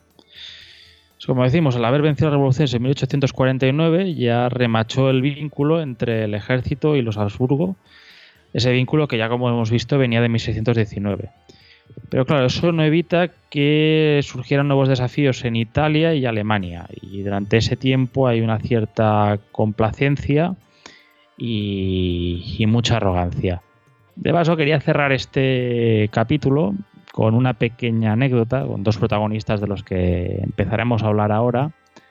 Que uno de ellos es, entonces era coronel, el coronel Ludwig Benedek Benedek era un oficial, eh, era el hijo de un médico, un médico que tenía un cliente muy importante, del que hemos hablado ahora, de Radetzky, era el médico de Radetzky, y el propio Radetzky le abrió las puertas de la Academia Militar Teresiana a, a Benedek, que tenía un hándicap, y es que era protestante, pero bueno, eso le impidió seguir progresando en el ejército. Y bueno, fue progresando bajo el paraguas de Radetzky. Ciertos, nuevamente siempre se habla de él como una figura que avanzó por meritocracia. Yo que a veces soy un poco más escéptico, pues quiero pensar que una carrera bajo la ala protectora de Radetzky ayudaba bastante. Pues eh, en una de las, en la batalla de Magenta, si no recuerdo mal, en San Martino, concretamente en San Martino, eh, él hace una, una jugada, un bluff, una jugada de estas de, picardía. Él estaba enfrentándose con su con una pequeña unidad contra toda una brigada de piemonteses y entonces en plena oscuridad empieza a gritarles que ellos están rodeados, que le pongan las armas si no quieren morir. Entonces, bueno, los italianos se lo tragan, acaban rindiéndose y aparte de muchos prisioneros italianos, eh, Benedek se hace con los caballos del príncipe heredero de, Cerdeña, Piemonte, de Víctor Manuel. Entonces, eh, cuando llega el momento de la paz, eh, una de las cosas que pide el príncipe Víctor Manuel, pues es que por favor... Devuélvame los caballos. Devolverme mis caballos, ladrones. Ladri. Entonces, eh, ¿cuál es el problema? Que resulta que Benedek ya había prometido esos caballos a otra persona. Y claro, él ha dado su palabra de oficial. Romperla mm, no puede romperla.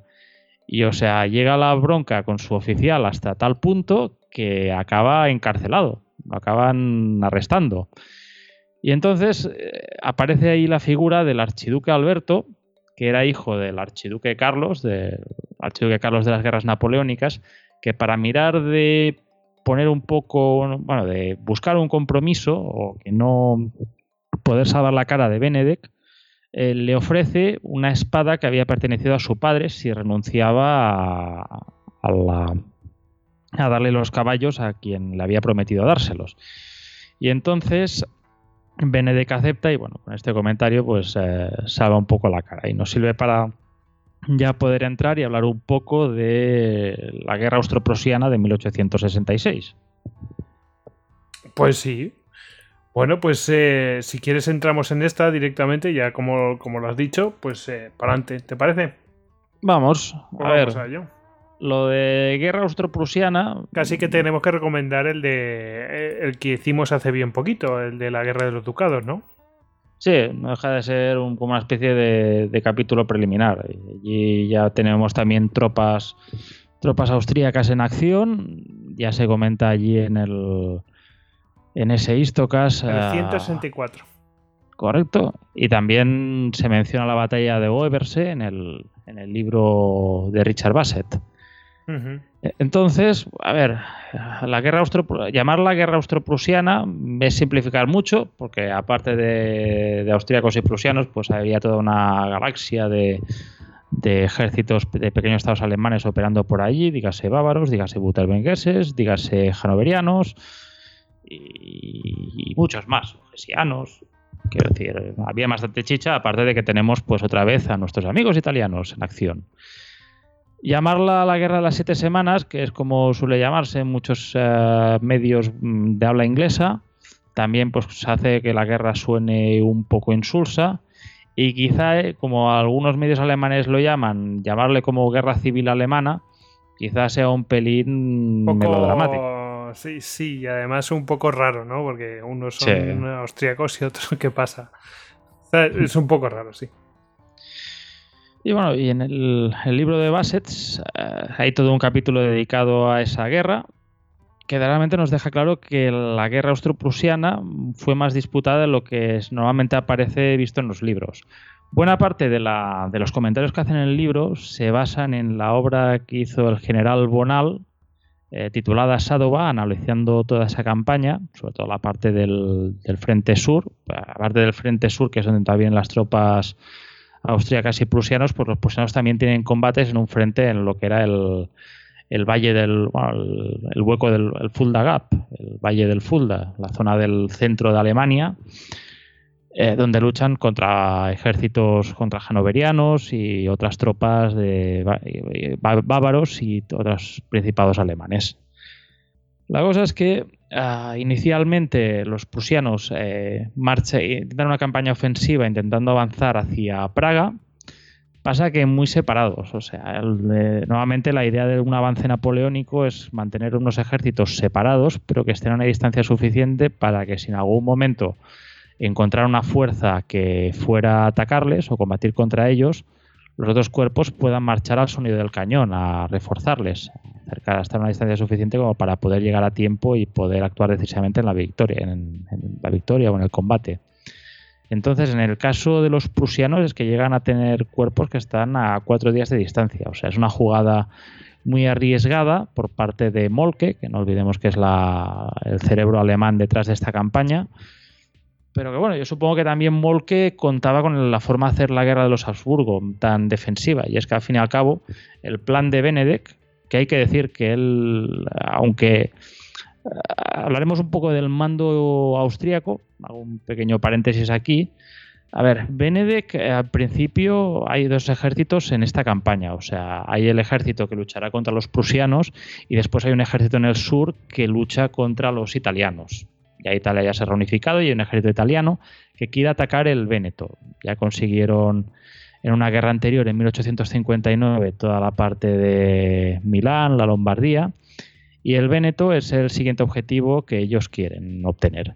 Entonces, a ver, como ya los austríacos tenían claro que posiblemente se encontraran con problemas con los italianos al respecto, pues ya habían llegado a un compromiso inicial para que el Véneto, en vez de entregárselo directamente a los italianos o hacer alguna concesión territorial que pudiera despertar más hambre, la idea en Viena era cedérselo al imperio francés, al segundo imperio francés de Napoleón III, para que éste se lo entregara a los italianos.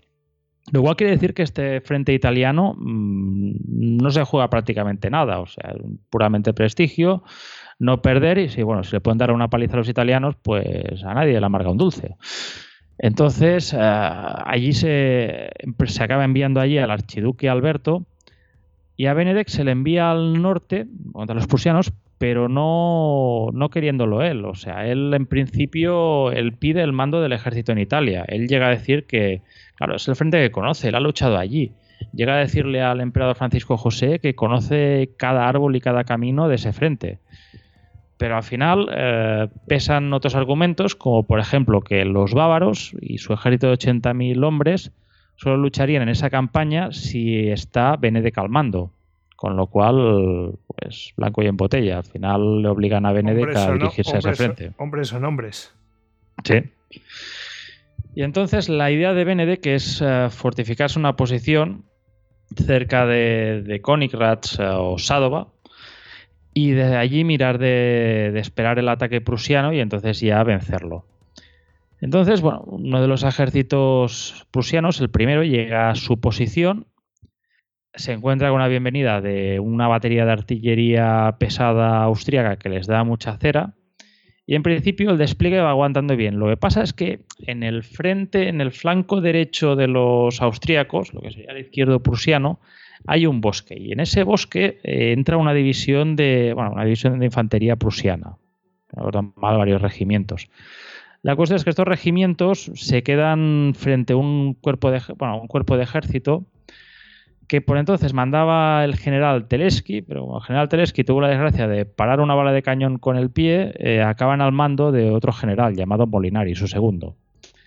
Entonces, eh, resumiendo mucho la historia, Molinari lanza su cuerpo y pide a otro cuerpo de ejército que haya a su lado que también ataque a los prusianos que están en ese bosque. Claro, esto es una gran asimetría de, de fuerzas que además se ve magnificada porque los prusianos cuentan con la ventaja de que A, están en un bosque, están más ocultos y B, están más protegidos. Están más, además están no más- saben cuál- qué número son los prusianos. Sí, ellos piensan que tienen una fuerza mucho mayor.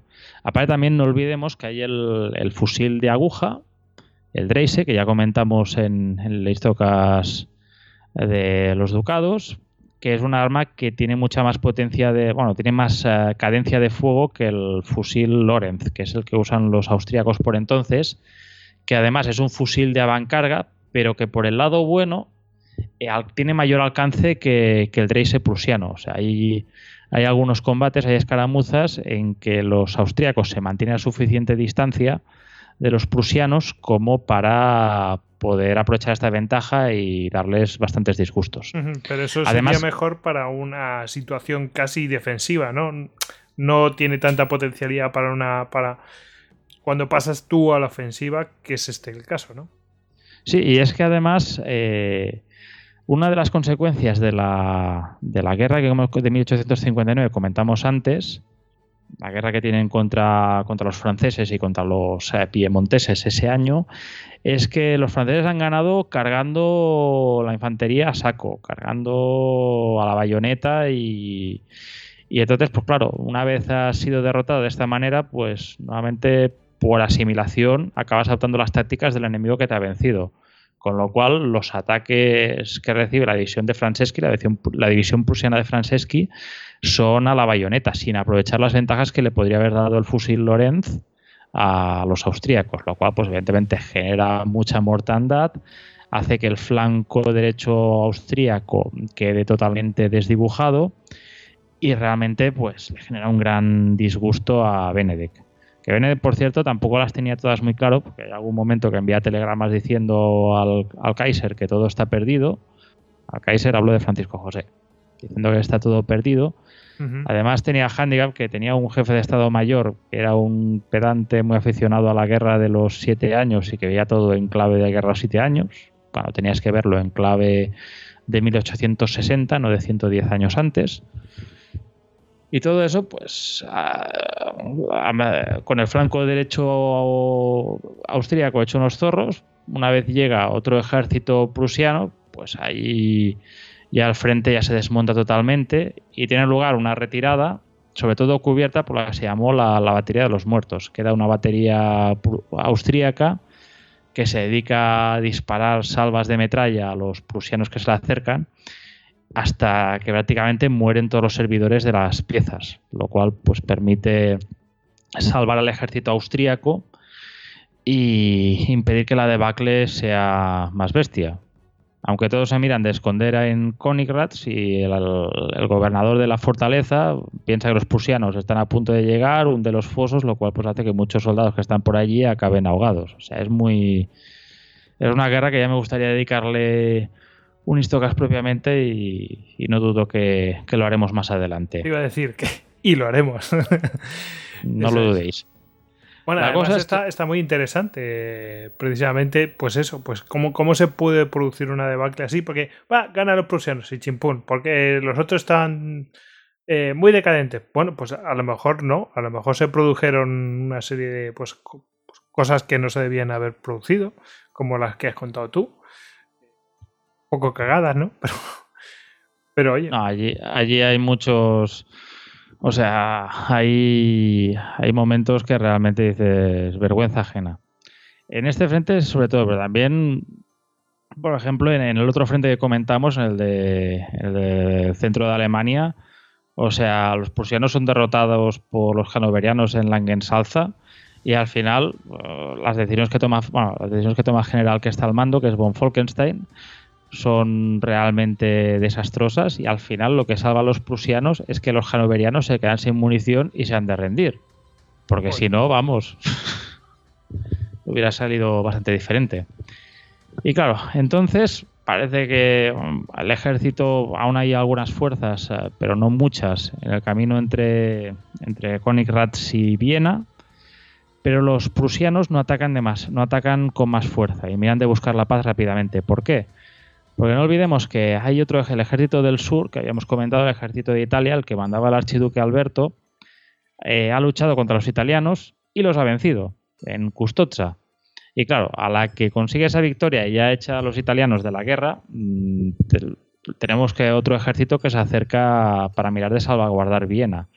Y aparte a los prusianos les penaliza mucho que eh, surgió una, una, epidemia de cólera en las ciudades prusianas que a la que empezaron a llegar los reclutas a los campamentos, pues la empezaron a extender por todo el ejército y las bajas que tenía al respecto pues eran graves. Había un ejército bastante tocado después de su victoria en Sadova y eso lleva a una firma de una paz bastante fuerte, no tan fuerte, pues ya obliga a los austríacos a olvidarse, a dejar de pensar en clave alemana y además eh, lleva también la, monarquía, bueno, el imperio austríaco llega a un punto que para evitar que haya problemas en, Hungría, eh, aparece lo que se llama el Ausgleich, el compromiso.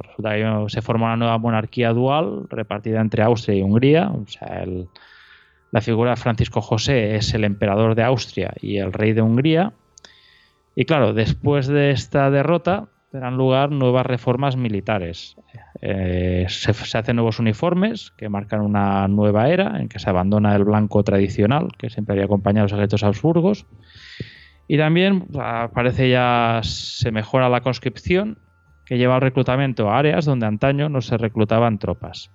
Entonces estas reformas no cambian la identidad colectiva del ejército, pero tampoco se mejoran su efectividad o curan sus principales debilidades.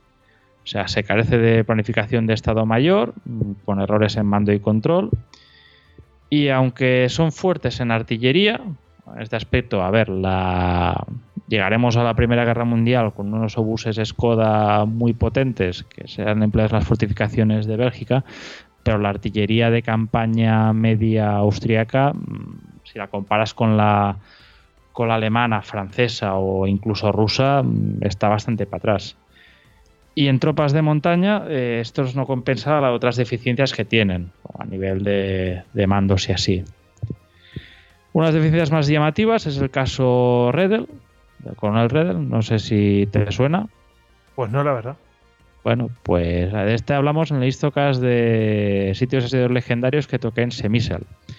En ese caso, resumiendo mucho, es el oficial, eh, era el oficial que estaba al mando de la contrainteligencia austríaca que resulta que eh, si tenía que perseguir agentes rusos, pues tenía un agente ruso en casa, porque él era un agente ruso. Eh, se ve que iba vendiendo esos secretos a los planes de movilización y mucha información a los rusos, que posteriormente pues, la entregaron también a los aliados y así. Y hasta que no comete un error que lo acaba poniendo en evidencia y lleva a su detención y a una posterior invitación a suicidio que él acepta, pues ha ido repartiendo todos los secretos y todos los planes de operaciones y así entre los aliados y los enemigos de Austria-Hungría. Fue un caso bastante sonado. Entonces, eh, este caso y la forma en que el mando lo gestionó, pues te digo, o sea, en vez de preocuparse de buscar eh, qué agentes, qué red podía eh, tener el tejida y qué contactos podía tener, pues para mirar de evitar unas circunstancias, un juicio humillante tanto para él como para la monarquía, pues se le ofrece un arma y cuando está a solas, pues se pega un tiro. Pues todo esto demuestra una alto grado de ineptitud. Y también le demuestra a Rusia que puede vencer a Austria. En esa época hay una auténtica fiebre del espionaje por la zona de Galicia, que sería la, Polonia austrohúngara, eh, que además es una zona importante. Es curioso porque he encontrado que eso hacía esa zona, tenía yacimientos petrolíferos, perdón, y resulta que hacía de Austria-Hungría la tercera productora mundial de, petróleo, solo por detrás de Estados Unidos y de Rusia. Y allí realmente, pues ahí lo he dicho, hay una continua guerra oculta de agentes secretos y así entre rusos y, austrohúngaros. Entonces, como dato para hacernos un poco la idea de la preparación que lleva... decir que era como una guerra fría, ¿no? Sí, básicamente. Agentes que desaparecían. Aparte resulta que también había ciertas invitaciones de en los años previos había la inteligencia austríaca le pidió a los rusos si podían enviar agentes a Kazán para que aprendieran el ruso. Y había, pese a que se autorizó, el ministro, pero era el ministro de Exteriores, un funcionario del Ministerio de Exteriores ruso decía, ¿pero qué estamos haciendo? ¿Lo estamos entrenando aquí para que aprendan ruso, para que después lo apliquen contra nosotros? Pero bueno, eran otros tiempos, se quería mantener una imagen de caballerosidad y de, y de civilización. Qué, absurdo. Sí, no, hay... Ahora entraremos eh, en una serie de, de catastróficas desdichas. De despropósitos, sí, sí. Entonces, antes de entrar, que tenía aquí unos datos de movilización, quería hacer un pequeño paréntesis y resulta que para cerrar la parte de 1866 no hemos hablado de la Marina austríaca o Marina austrohúngara posteriormente. O sea, eh, la Marina austríaca que en gran parte venía de las tradiciones de la Marina veneciana, que consigue al anexionarse Austria el Véneto con el Tratado de Paz de Campo Formio. Eh, es, eh, es, una marina que es muy reformada por parte del archiduque Maximiliano de Habsburgo, el hermano de Francisco José, que posteriormente acabaría siendo emperador de México, al cual pues hay que decir que le he dedicado un programa junto a los amigos de la Tortulia, a los que envió un saludo sobre su vida, obra y milagros. Y esa marina austrohúngara eh, poco a poco se irá modernizando, mm, va consiguiendo cada vez más fuerzas. Hay una anécdota que no podía evitar mencionar aquí, que mencioné en su momento en Twitter, pero no está de más contarla, y es que en la batalla de, de Santiago de Cuba, en la guerra de Cuba de 1898 entre España y Estados Unidos, cuando estaba teniendo lugar la batalla, la batalla naval, donde Cervera saca sus barcos, resulta que hay un crucero blindado austriaco, el Kaiserin María Teresa, que había sido enviado allí por Austria-Hungría para mirar de proteger los intereses de los ciudadanos austrohúngaros en Cuba. Y se ve que un buque americano, no recuerdo, no recuerdo si era el Tennessee o el Alabama, los acorazados, lo vio. Claro, veo un buque de una marina desconocida. Además, no olvidemos que la marina, la bandera naval austríaca, mm, si le cambias el, blanco por el amarillo y tienes la bandera española. Lo cual llevó a que estuviera un buque americano a punto de atacar a un buque austrohúngaro allí en Cuba, lo cual podría haber tenido unas implicaciones bastante curiosas. Que se podía haber desteñido la bandera y, y ser español perfectamente, ¿no? O sea... Sí, o sea, allí hubo. En ese aspecto tuvieron suerte que, los americanos supo también estar más preocupados por la flota de Cervera, pero hubo ese momento de, run run incómodo. Mm. Es que la marina austríaca irá creciendo, irá con los diseños de Siegfried Popper, adquiriendo acorazados pre-Dreadnought y posteriormente pues ya sacará los Dreadnought de la clase Tegetthoff y bueno, es una parte, además de posteriormente ir cogiendo también innovaciones como la aviación aeronaval, que, de la cual hablaremos un poco después. Y bueno, después de este pequeño paréntesis naval, en que no hemos mencionado la batalla de Lisa de 1866, que tenemos un Blistocas, la batalla con, con barcos a vapor y espolones, pues te quería sacar aquí unos datos de, a nivel de, conscripción y de servicio militar de, los países entre 1907 y 1910. pero nos hacen un poco la idea de, lo poco preparada que estaba Austria-Hungría para esta próxima guerra. Y es que en Francia, entre 1907 y 1910, hace el servicio militar un 0,63% de la población cada año. Y en el caso de Alemania es un 0,46%. En Rusia e Italia un 0,40 y un 0,41 respectivamente. Mientras que en Austria-Hungría es tan solo un 0,29%. O sea, menos de la mitad de, lo, de, su equivalente francés. Incluso hay un momento en la, cuando tiene lugar la conferencia de desarme de La Haya, que el jefe de Estado Mayor austrohúngaro, Konrad von Hotzendorf, del cual hablaremos bastante ahora, dice, el estado presente de nuestro ejército ya da la impresión de una permanente limitación armamentística. Entonces, eh, si podemos hablar un poco de los jefes eh, de Estado Mayor austrohúngaros eh, antes de la Primera Guerra Mundial, pues bueno, tenemos a, Konrad von Hotzendorf, que es una figura mm, que no deja indiferente, mm, muy que ha generado muchas risas en la serie de YouTube de documentales de, World War One Live, los documentales que hace Indy Idel, y hasta se ha, se ha convertido en una especie de icono pop allá una persona eh, muy dada a la ofensiva, ofensiva a ultranza.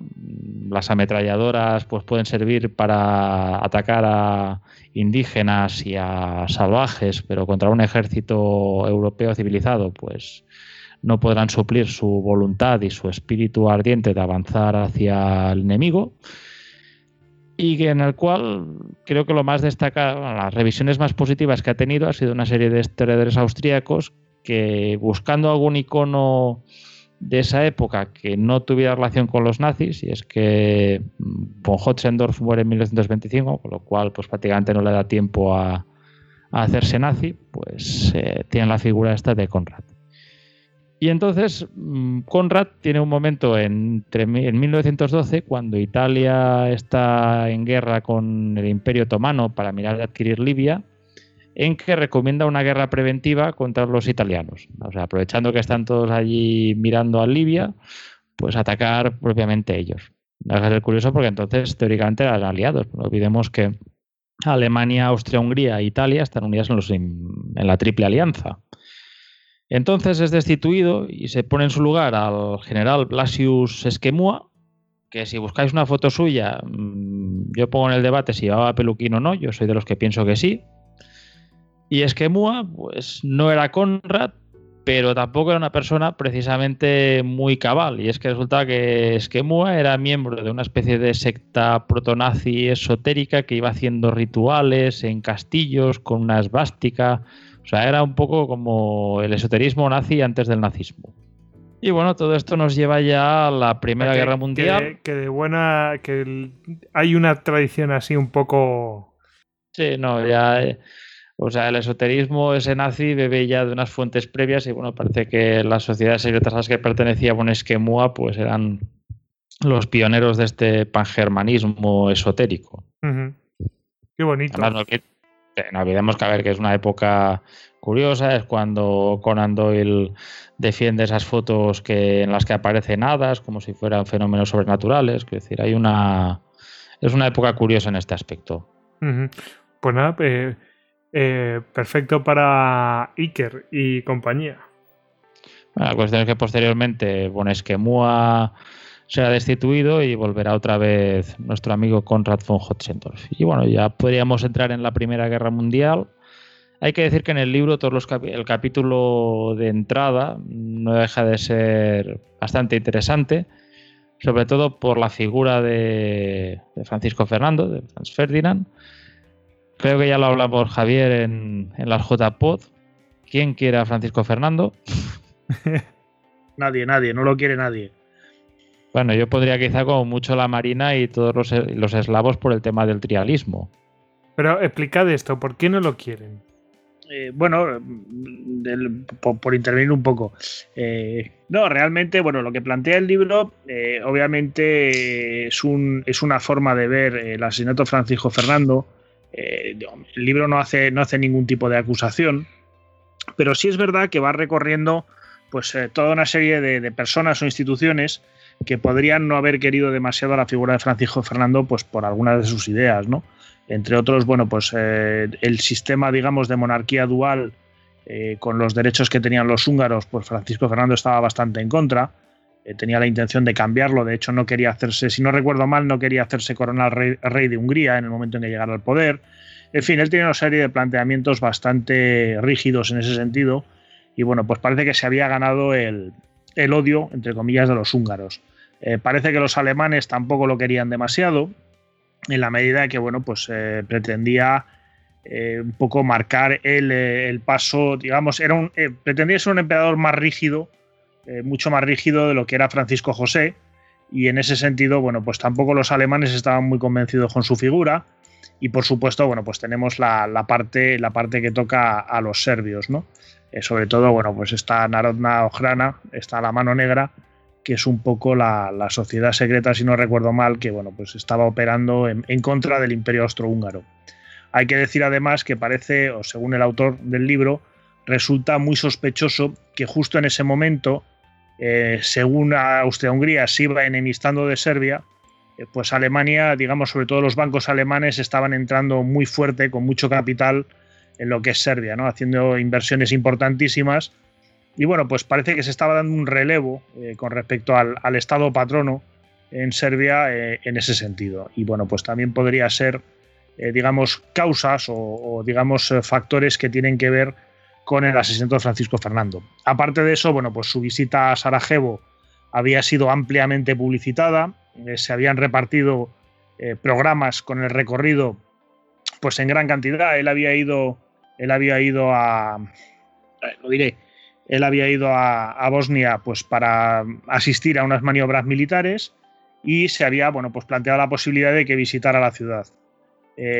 aquí se plantea bueno pues la duda de si realmente era sabio no ya la visita sino también el hecho de que bueno pues que se hubiera publicitado tanto que se hubieran repartido tantos ejemplares eh, de la hoja volante donde estaba el recorrido que iba a hacer el, lo que era el, heredero al trono. En fin, eh, se habían saltado lo que ahora mismo pues, son medidas de seguridad importantes o se considerarían medidas de seguridad casi imprescindibles, pues se las habían ido saltando. ¿no? Eh, aparte de eso, pues parece que había poca presencia el día concreto, había poca vigilancia militar. Entonces, bueno, pues eh, si los, eh, se ha dicho que si los soldados podían estar cansados, eh, si era mejor mm, confiar en las fuerzas de policía. En fin, se han dado un poco muchas razones en ese sentido. Tony me corregirá. Pero todas ellas, bueno, pues parece que, entre todos lo mataron y él solito se murió. Aparte de eso, bueno, pues sabemos que aquel día fatídico hubo un primer intento de asesinato. se tira una granada que no, una, que no llega a estallar en el carruaje del, de Francisco Fernando, si no me acuerdo mal, está ya después. Él llega muy indignado eh, a la recepción donde, le están esperando y en un segundo recorrido, pues ya es cuando le, asesinan. Ya, vamos, eh, o sea, este hombre está básicamente condenado, ¿no? O sea, todo el mundo lo quería matar. Sí, aparte de, lo que comentaba Javier, eh, Federico Fernando, eh, al querer separar su política de Alemania, busca, parece por lo visto, da el libro a entender que busca el apoyo de Rusia, de mirar de acercarse, de recuperar esa relación cordial que tenían antaño y que se había ido debilitando por la, primero por la neutralidad austríaca en la guerra de Crimea, cuando eh, en 1848 los rusos le habían salvado las castañas del fuego a, Francisco José y esa intención de, de, ese, de acercarse hacia Rusia parece ser porque en Berlín no senta, en la Cancillería de Berlín no sentó nada bien. Y aparte también, pues bueno, toda la parte, toda la parte de Potiorek y de su mejor amigo con el que tenía una amistad curiosa es pelín truculenta. Sí, efectivamente. Era, visitar, lo convencen. Bueno, parece que hay diferentes argumentos, ¿no? Sobre si lo convencen para ir a visitar al, amigo truculento o, es idea de él. Al amigo eh, truculento. Bueno, pues parece que, eh, que el general Potiorek tenía una relación homosexual con uno de sus edecanes, cosa que en aquella época, pues obviamente era totalmente impensable, y que este decán ha sido herido, y entonces, bueno, pues parece que el archiduque se, hubiera, se habría ofrecido amablemente a ir a visitarlo. Según el autor del libro, es Potiorek quien lo, quien lo convence. Pero bueno, aquí he leído, hay varias opciones. hay varias teorías. Bueno, eh, bueno, podré Fran Ferdinand. ¿Qué os parece? Vamos a hacer una pausita.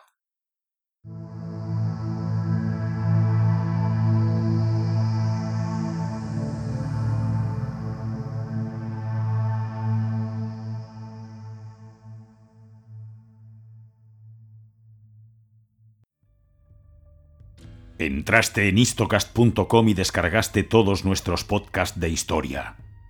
Le contaste nuestras batallitas a tu reina. Nos compartiste con tus amigos y nos escuchas en insomnio hasta la muerte. Te recomendé suscribirte cuidadosamente, persa. Quizás deberías haberme hecho caso. Esto es un vicio. Esto es locura. ¡Locura! ¡Esto es Istocast! ¡No es Esparta! pero casi.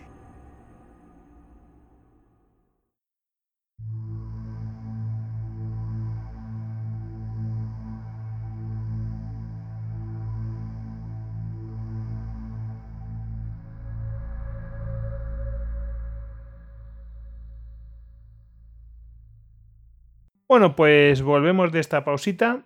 Pues eh, si queréis ya nos metemos en eh, lo que es eh, el propio desarrollo de la Primera Guerra Mundial para los austriacos, por supuesto. ya se empieza a acercar el final. A ver, todo esto lleva. El final, del, el final del podcast y el final de estos señores, de, los austriacos como, pues como imperio, básicamente. Mm, el fin de la casa. bueno, del, del, mando de la casa de Habsburgo, que no, que no el fin de la casa en sí, que sigue bastante viva. Como hemos comentado, todo esto lleva a la que es de julio de 1914, con el de Francisco Fernando por Gabrielo Princic. Y la Primera Guerra Mundial trae la caída del imperio. El alto mando del ejército de Habsburgo tiene mucha responsabilidad al presionar por una guerra para la que no estaban preparados. Y en vez de una guerra local punitiva que reforzara la dinastía, colaboró a desencadenar una guerra europea. De eso se quejaba el jefe de Estado Mayor, eh, von Hotzendorf, en un telegrama que nunca envió a su homólogo alemán Volke, donde decía: Os pedimos que los cubriréis las espaldas mientras liquidábamos a Serbia y nos habéis llevado a una guerra mundial. El propio von Hotzendorf, que entre sus temas sórdidos estaba el hecho que mantenía una relación con una mujer casada, eh, le escribió a su amante también una carta donde decía: Será una lucha sin esperanza pero hay que luchar, pues una monarquía tan antigua y un ejército tan glorioso no pueden perecer sin gloria. Entonces, bueno, pues esto pone todo en marcha. Os, hago una, pregunta. Perdona que te interrumpa. Eh, antes hemos hablado pues, de esa guerra fría que había con Rusia, todo eso. Todo aquello se mantenía y esos, esos lazos con Serbia eh, de, Rusia a lo mejor vienen pues de, de ese... Mm, eh, de esos lazos que se, establecen a lo mejor con, eh, como te diría yo, eh, con todo este tema de espionaje, de inteligencias y, eh, y de inmiscuirse en, el, en el teatro interior de Austria. No sé cómo lo veis vosotros, pero es curioso, ¿no? Porque se, inmiscuye dentro de lo que es la propia, del propio imperio austrohúngaro, ¿no? Que siempre me ha llamado la atención. Digo, ¿y estos rusos por qué se meten ahí, no? Yo sé que tienen afinidad, pero eh, desde luego debía ayudar. También hay que pensar que Serbia venía de dos guerras balcánicas, en las cuales su territorio había crecido mucho, lo cual quería decir mucha oportunidad de negocio. Lo que comentaba Javier, o sea, las inversiones alemanas en la zona crecen una barbaridad y también, pues imagino que eso también atraería a los rusos, para aparte de sus propios intereses económicos, pues por el propio hecho de ser por decir de una forma, los guardianes de, los pueblos eslavos y ortodoxos de la zona. No sé si, ¿cómo lo ve Javier? Sí, yo creo que además esto hay que añadir un elemento importante. O sea, primero, efectivamente, los rusos había una fuerte corriente paneslávica, eh, digamos, para unir a todos los pueblos eslavos eh, bajo el gobierno, bajo la dirección del zar. Y además, eh, bueno, los rusos llevaban mucho, mucho tiempo mirando, mirando a los dardanelos ¿no? y al Bósforo era bajando por los Balcanes como ellos podían llegar a abrir el Mar Negro a la influencia, digamos, eh, la comunicación directa entre sus bases, su flota en el Mar Negro y sus intereses económicos en, la propia Rusia con el resto de, con el Mediterráneo y el resto de Europa. Entonces, bueno, pues esto, digamos que había una línea política de protección a los países eslavos en los Balcanes Eh, y claro, eh, lógicamente, pues al más, al más poderoso, al más fuerte de ellos, que era Serbia. Ah, no olvidemos que buena parte del asunto viene del hecho que 1875, 78, no recuerdo de cabeza, es cuando Austria-Hungría ocupa Bosnia, mm, que entra por entonces territorio otomano, pero acaba tras una serie de tratados y así, eh, principio tenés una cesión pacífica, pero posteriormente ya acaba una invasión y toma. Y ahí este, este frente, por decirlo de una forma, abierto. Son unos años de bastante prosperidad ahí en la zona. Sí que Bosnia no queda, no es tocada por las guerras balcánicas que han tenido lugar en, en esos años previos a la Primera Guerra Mundial, pero el asunto está allí. Serbia mira esa zona con cierta apetencia. Al fin y al cabo ha crecido ya tanto en esos pocos años, pues que ante una monarquía dual que se ve bastante débil, puede ser que vea una oportunidad allí. Sí, podemos añadir la, personalidad del embajador ruso además en Belgrado, eh, Hardik. Este hombre había, bueno, había apoyado, muchísimo al, gobierno serbio y además se dio la, terrible circunstancia que estando eh, pues, el 10 de julio él estaba visitando al barón von Gisl, al, al embajador austríaco en Belgrado, y en casa del embajador austríaco muere de un ataque al corazón y claro, automáticamente pues esto complica, ¿no? Porque surgen eh, las referencias a un posible envenenamiento, asesinato. Además parece que en ese momento Hardy eh, estaba viendo venir la guerra, estaba, estaba soltando un poco de presión, estaba intentando que se llegara a algún tipo de, acuerdo y lógicamente pues su muerte eh, también precipitó, ayudó a precipitar los acontecimientos en el, en el peor sentido. Hay que, decir... qué fatalidad, ¿no? Porque dicen, a ver, vete a saber si se hubiera desarrollado o no, pero eh, la fatalidad de que este hombre palma ahí y esto pues eh, facilita que haya millones y millones de muertos. Sí, digamos que bueno, pues una, una, figura que podía haber ayudado a resolver cosas se perdió. Luego, hay un, yo leí una teoría muy curiosa sobre los orígenes de la Primera Guerra Mundial que echaba buena parte de la culpa al ferrocarril. Me explico un poco. Eh, eh, en ese momento eh, hay un, todos los planes militares de todos los países europeos hay, un, hay una cuestión crucial que es la movilización. Es decir, se parte de la base de que el primer ejército que consiga concentrar sus tropas en la frontera y avanzar hacia el enemigo será el que más posibilidades tenga de llevarse al gato al agua. Para esto, pues cuanto más rápido movilicemos, mejor. Y la mejor forma de movilizar rápido a principios del siglo XX es el ferrocarril. Claro, esto en las infraestructuras de ferrocarriles de la época significa que tiene que haber unos planes detalladísimos para que cada tren se desplace exactamente del punto de, un punto a otro, los trenes se crucen sin que, sin que, bueno, pues sin que se produzcan problemas, en fin, todo esto se tiene que organizar a la perfección. Cualquier error eh, pues descontrola por completo la maquinaria, retrasa la movilización y por consiguiente es un riesgo muy grave. ¿Qué pasa? que una vez que se ha dado la orden de movilización ya no se puede detener. ni se puede detener ni se puede cambiar. Es una de las cosas que les, pasaba, que les pasó a los austrohúngaros durante todo este proceso. Si movilizamos solo contra Serbia, movilizamos solo contra Serbia. Si movilizamos contra Serbia y Rusia es un plan distinto. Los trenes a medio camino no se pueden desviar, tienen que llegar a su destino y de hecho es lo que les va a pasar a muchos soldados austrohúngaros, que se van a movilizar para ir contra Serbia, y de repente se van a encontrar con que una vez que han llegado a su destino al frente, tienen que reembarcar en los trenes, volver a su punto de partida y reiniciar la movilización eh, de cara a, Rusia. ¿no?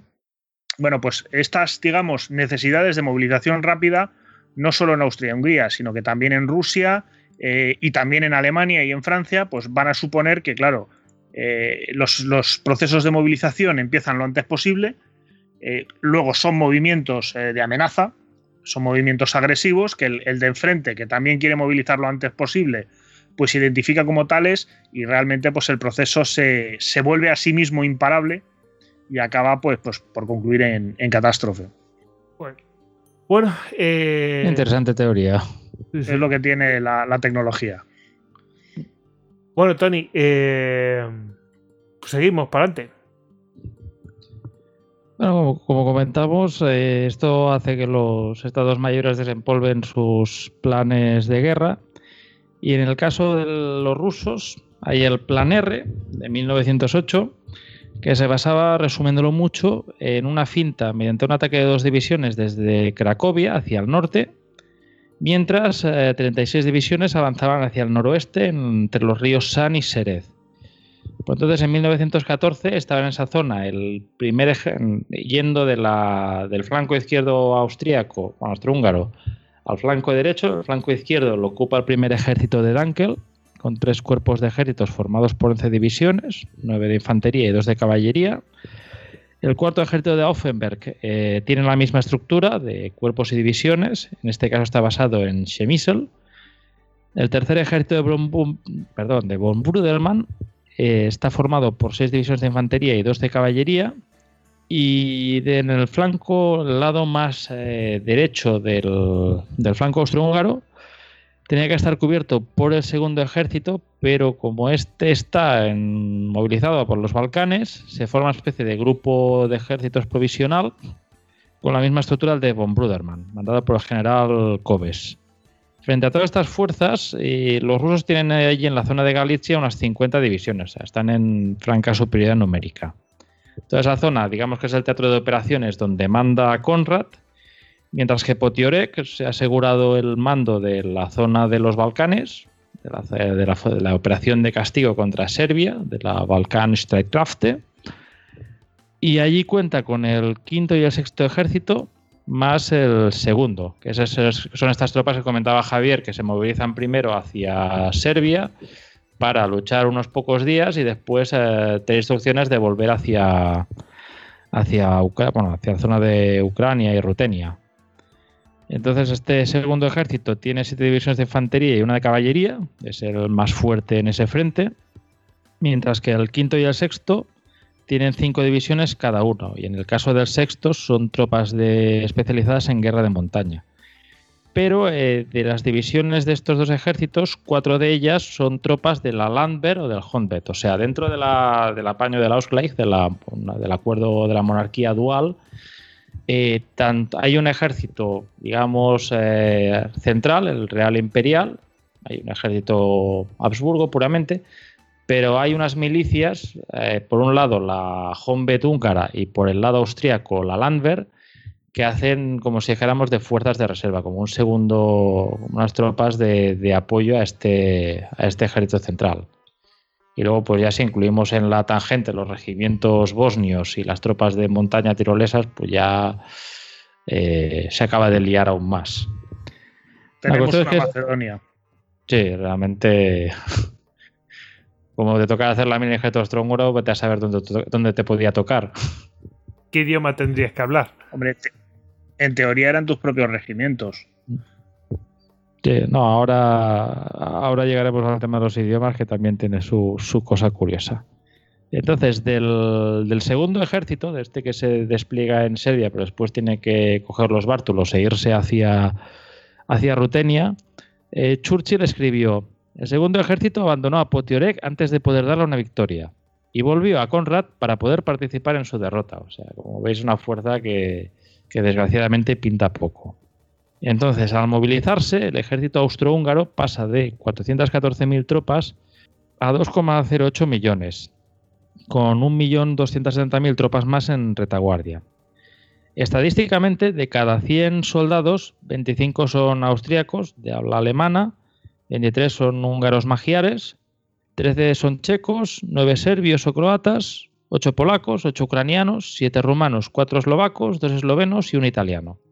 Entonces, en esas unidades había 10 idiomas, podían haber hasta 10 idiomas regimentales, que se consideraban como tales si al menos el 20% de los soldados de una unidad lo hablaban. Y los oficiales que mandaban esta unidad tenían la obligación de aprenderlo. Y entonces encontré que en conjunto Solo 142 unidades tienen un único idioma regimental, 163 tienen dos, 24 tienen tres y algunas tienen hasta 4 o 5. O sea, imaginaros ahí la, Macedonia cultural de, que se suponía que era el ejército austrohúngaro.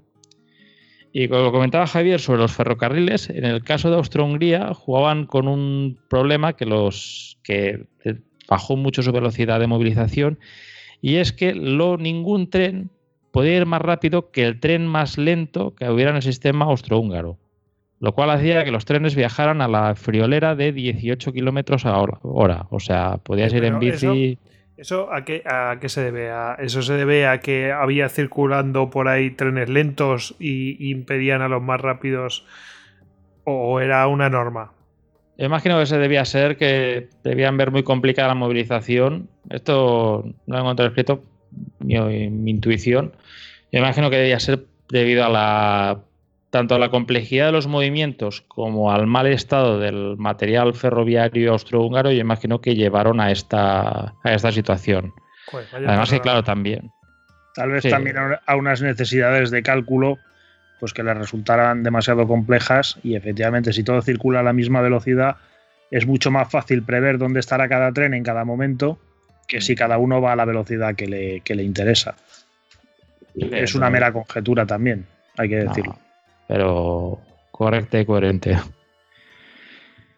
Y bueno, la cosa es que la operación en Serbia empieza cuando entra, entra en territorio serbio la 102 uh, regimiento, el 102 regimiento de infantería, que curiosamente creo que no hemos tocado en el podcast, pero las unidades austrohúngaras, aparte de los coroneles que estaban al mando, tenían también los que se llamaba el coronel Inhaber, el Oberstinhaber, el coronel propietario la, traducción en español. Y eso lleva a casos curiosos como, por ejemplo, que el, uno, de los uno de los regimientos tuviera como coronel propietario al rey de Inglaterra, el cual extendió esta gentileza al emperador Francisco José en los dragones de la Guardia eh, Real de Gran Bretaña. Y eso, hay fotos, si buscáis por Google, de, del príncipe Carlos con el uniforme de ese regimiento y llevando el águila de dos cabezas de los Habsburgo entre las insignias, lo cual no deja de ser cuanto menos curioso. La cuestión es que mm, no sé si podéis imaginar quién debía ser el, coronel propietario de este 102 regimiento. Eh, no caigo. Era Potiorek. A ver, dinos, dinos. Era, era el propio Potiorek, o sea, dentro de su venganza, pues sí, hacia los serbios hizo que su regimiento fuera el primero en entrar en, Serbia. Y envió un telegrama muy triunfal hacia el emperador Francisco José informándole que ya el regimiento 102 había entrado en, en Serbia, a lo cual se ve que hay una nota de Francisco José que, que escribió un solo batallón, o sea, en plan, ¿hacemos todo esto ruido y estas palmas porque ha entrado un simple batallón en Serbia? sí, sí. El, ah. Dime. el tema de la entrada en Serbia además es interesante porque, eh, contrariamente a lo previsible y a lo que parecía lógico, los austrohúngaros no atacaron sobre Belgrado, sino que lo hicieron por, desde Bosnia y Herzegovina, lo cual implicó también una logística muy compleja eh, porque claro, atacaron a través de las montañas. Sí, bueno, tengo entendido que también parte de la complicación venía al hecho de, la, de que Belgrado, que es que no está bastante bien protegida por los ríos. De hecho, si no recuerdo mal, los primeros tiros sobre Belgrado los hacen monitores de la flota fluvial austrohúngara. Que eso también lleva al hecho que siempre se ha pintado a Austria-Hungría pues, como un ejército mm, no muy avanzado tecnológicamente, no muy pionero, pero de hecho, las primeras misiones de combate de la, de la Primera Guerra Mundial, en 1914, las llevan a cabo hidroaviones de la Marina Austrohúngara, reconociendo la costa serbia y la costa montenegrina. Y de hecho, también posteriormente, pues los propios, la propia Marina será la primera en, hundir un, submarino con medios aéreos, viendo el submarino el, el Foucault, con dos hidroaviones que lanzaron cargas de profundidad hacia esto, hacia ese submarino, con lo cual, pues bueno, pese a que tenemos episodios como el que ya comenté en el Blitzocast de Gunter Bustin, que Austria-Hungría, bueno, un oficial austrohúngaro diseñó una especie de primer carro de combate, pero que evidentemente, pues si el ejército austrohúngaro ya vivía en esa especie de limitación armamentística, pues qué medios, cómo, qué medios podía gastar en, en una cosa tan pionera y lo echaba bastante para atrás, pero hay bastantes, eh, sobre todo en el caso de la Marina Austrohúngara, que bueno, también le tengo un cierto cariño especial. Eh, era una marina, pese a todo lo que pintan, bastante avanzada. Entonces, ah, el ataque hacia Serbia, pues después de, bueno, de avanzar la 102, pues le siguen más unidades. Una vez se encuentra con los serbios, que no olvidemos pues, que ya tienen dos guerras balcánicas a sus espaldas, experiencia y en muchos casos mejor armamento que los propios austrohúngaros, pues los acaban echando. Al final las fuerzas de Potiorek han de volver hacia Bosnia, después de sufrir unas 203.000 bajas contra 16.000 bajas serbias.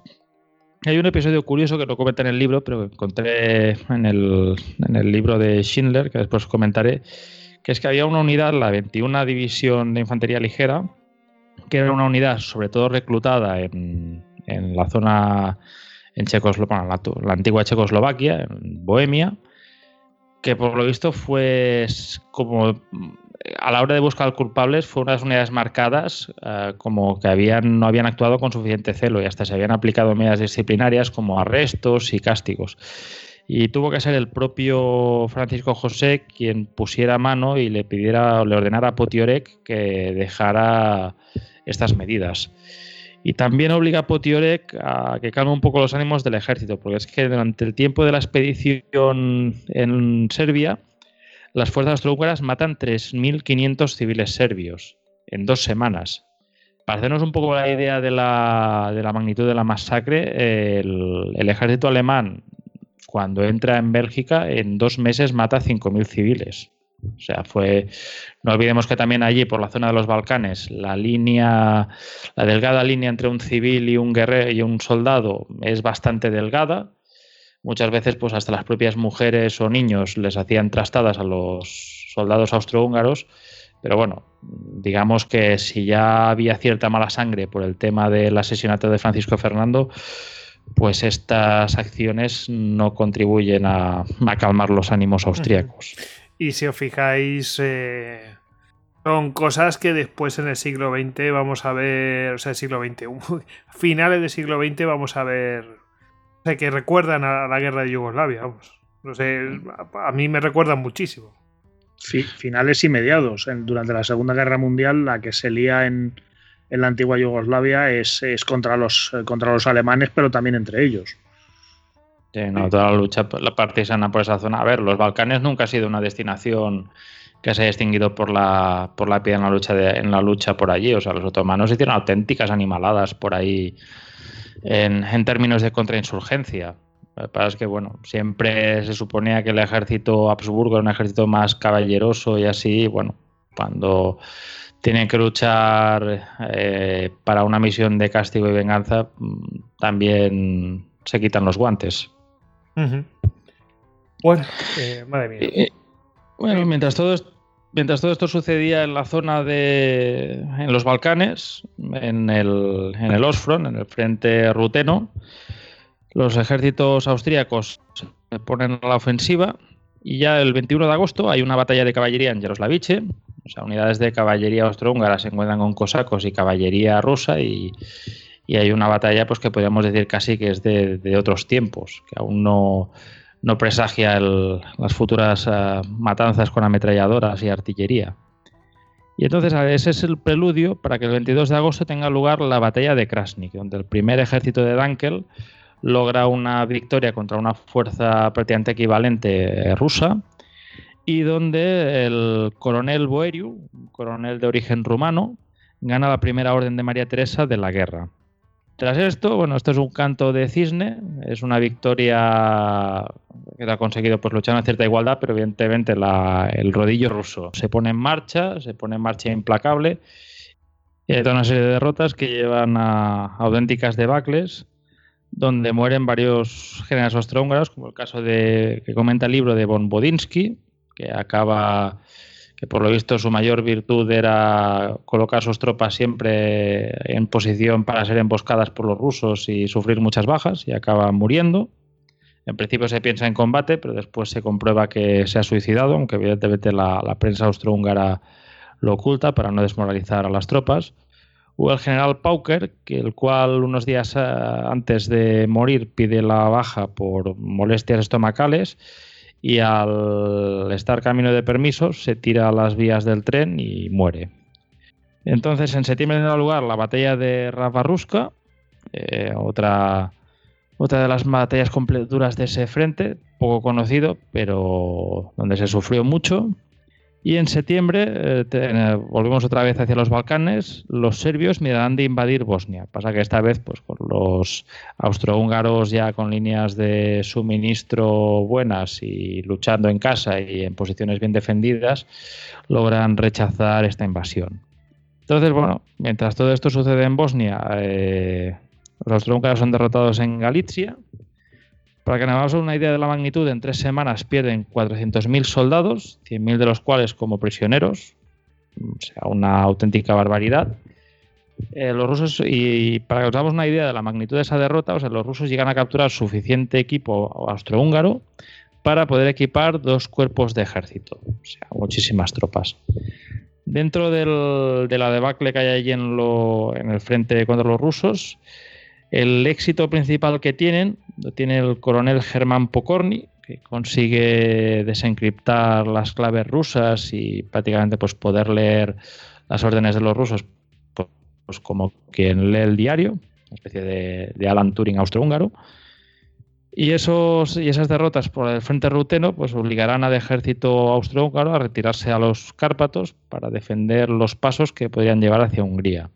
Era una campaña en invierno, una campaña terrible, eh, con unas temperaturas extremas, donde he leído que se estimaba que había unas 6.600 bajas al día. Poco después, en mayo de 1915, tiene lugar la ofensiva Schwarzungelb, que es un intento austrohúngaro de mirar de recuperar terreno y, prestigio ante los rusos, pero esta ofensiva acabará en otra debacle. Mientras tanto, en el frente de Belgrado, en el frente balcánico, los austrohúngaros vuelven a atacar de nuevo. De hecho, si recuerdo mal, llegan hasta tomar Belgrado, pero posteriormente son contraatacados por los serbios y al final tienen que volver a retirarse. Y entonces ya tienen que pedir ayuda a, los, a, a sus aliados alemanes. Hay que decir que bueno, los austrohúngaros, como todos los contendientes, pues afrontan una escarpada, escarpada curva de aprendizaje para adaptarse a un conflicto donde las tácticas, logística y la autonomía militar aún no casaban con las tecnologías de entonces.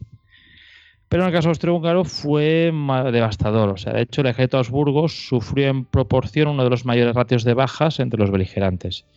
Y en las primeras campañas muere un alto porcentaje de oficiales profesionales. O sea, de hecho, la campaña de Galicia es prácticamente la destrucción del ejército austrohúngaro de preguerra. O sea, de ese ejército posteriormente se tendrá que ser sustituido por un ejército reclutado de nuevo con una oficialidad más de clase media, no tan aristocrática y militar de carrera, y con esos miembros tendrá que defenderse Austria-Hungría hasta el final de la guerra. Joder, madre mía. No, es prácticamente. para haber firmado ya la paz, porque es que. Sí, de hecho, todos, todos, piensan que prácticamente Austria-Hungría tiene los días contados y aún seguirá, conseguirá aguantar hasta 1918. Y bueno, para hacernos una idea de la situación, o sea, Erich von Falkenhayn dijo que en los primeros 12 meses de guerra habían reducido a Austria, a una Austria-Hungría, a una potencia de segunda clase.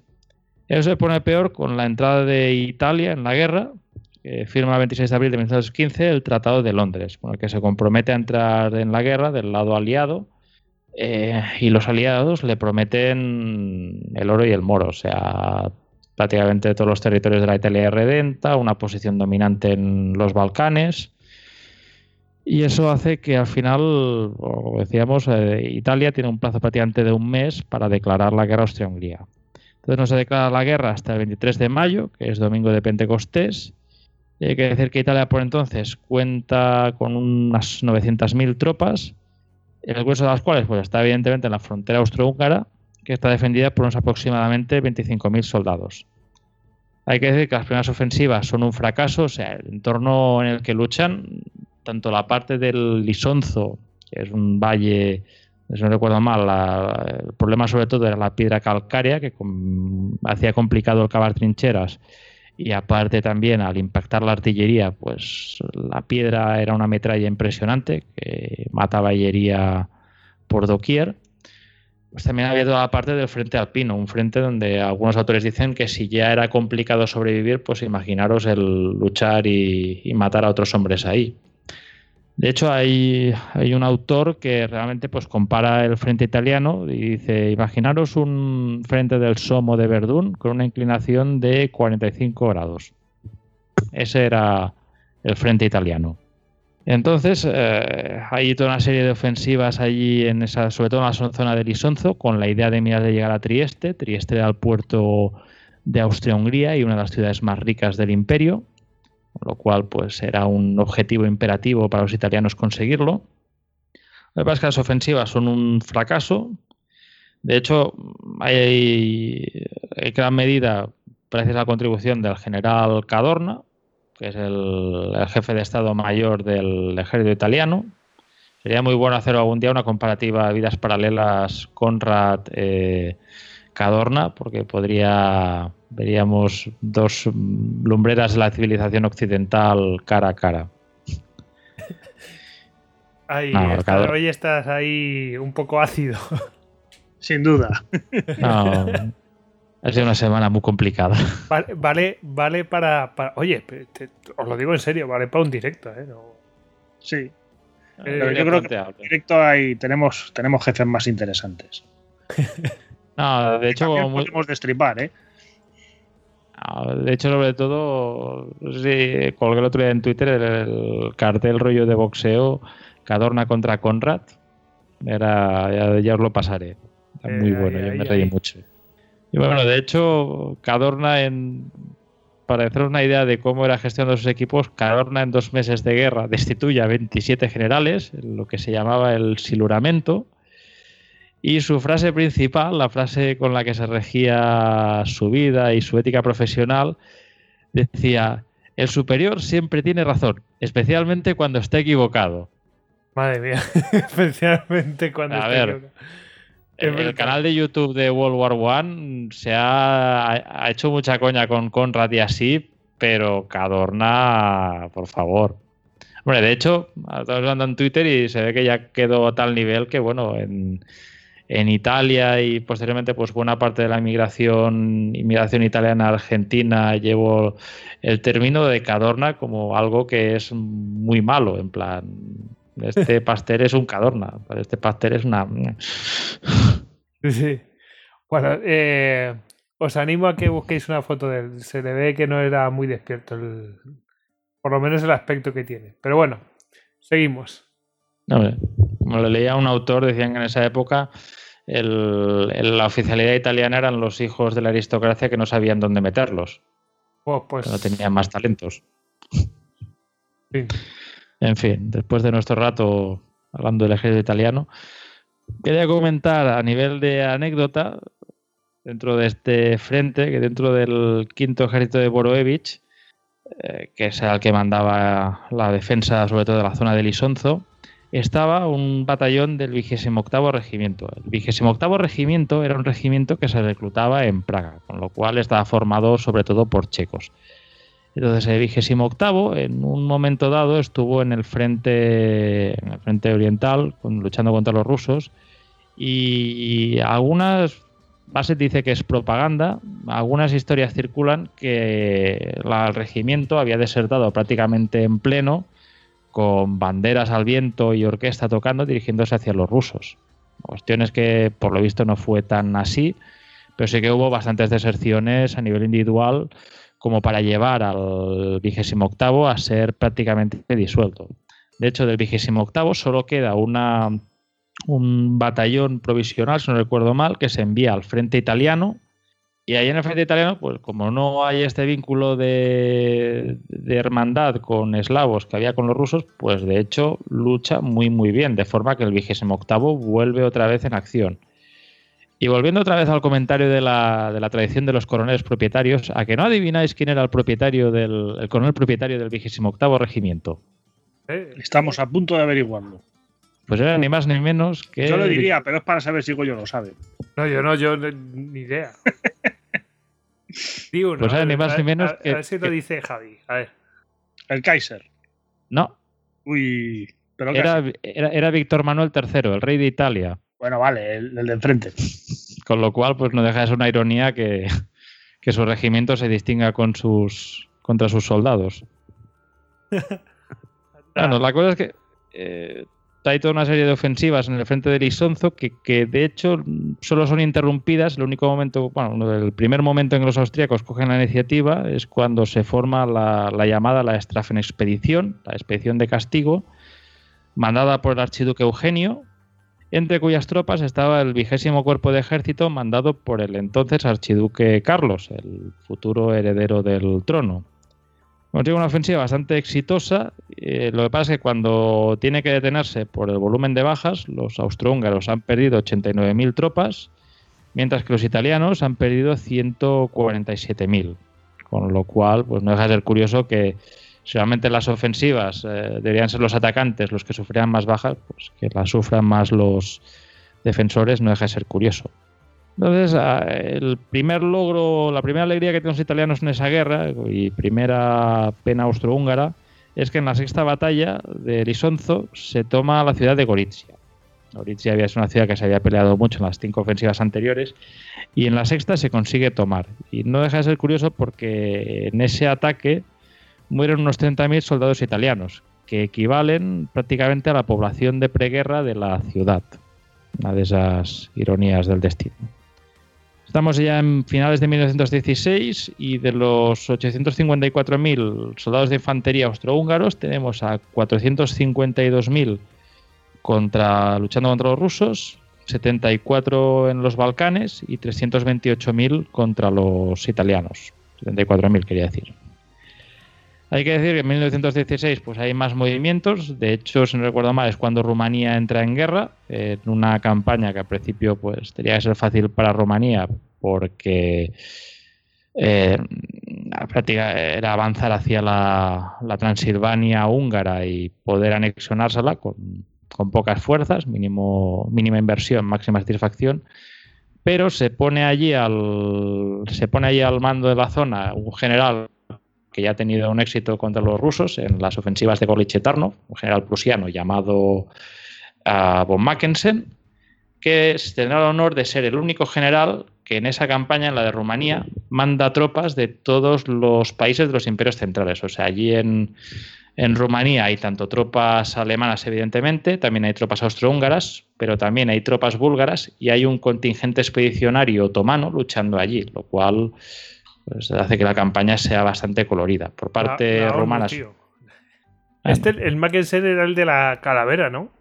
Sí, el mismo.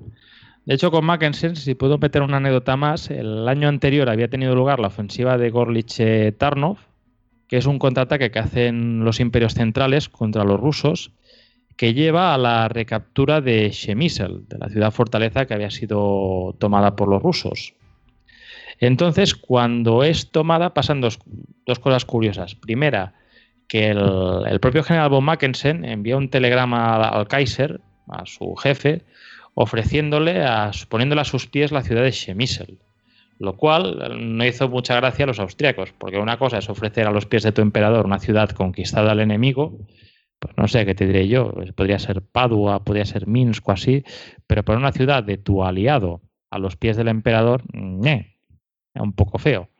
Y aparte también hay el hecho que eh, buena parte de la, del material capturado en Chemisel, eh, hay unas unidades bávaras que se lo quieren llevar para el Museo de Guerra, pero los austrohúngaros dicen, a ver, nosotros hemos llegado a un acuerdo que todo lo que se capturara en Chemisel eh, pasaba de vuelta al ejército austrohúngaro.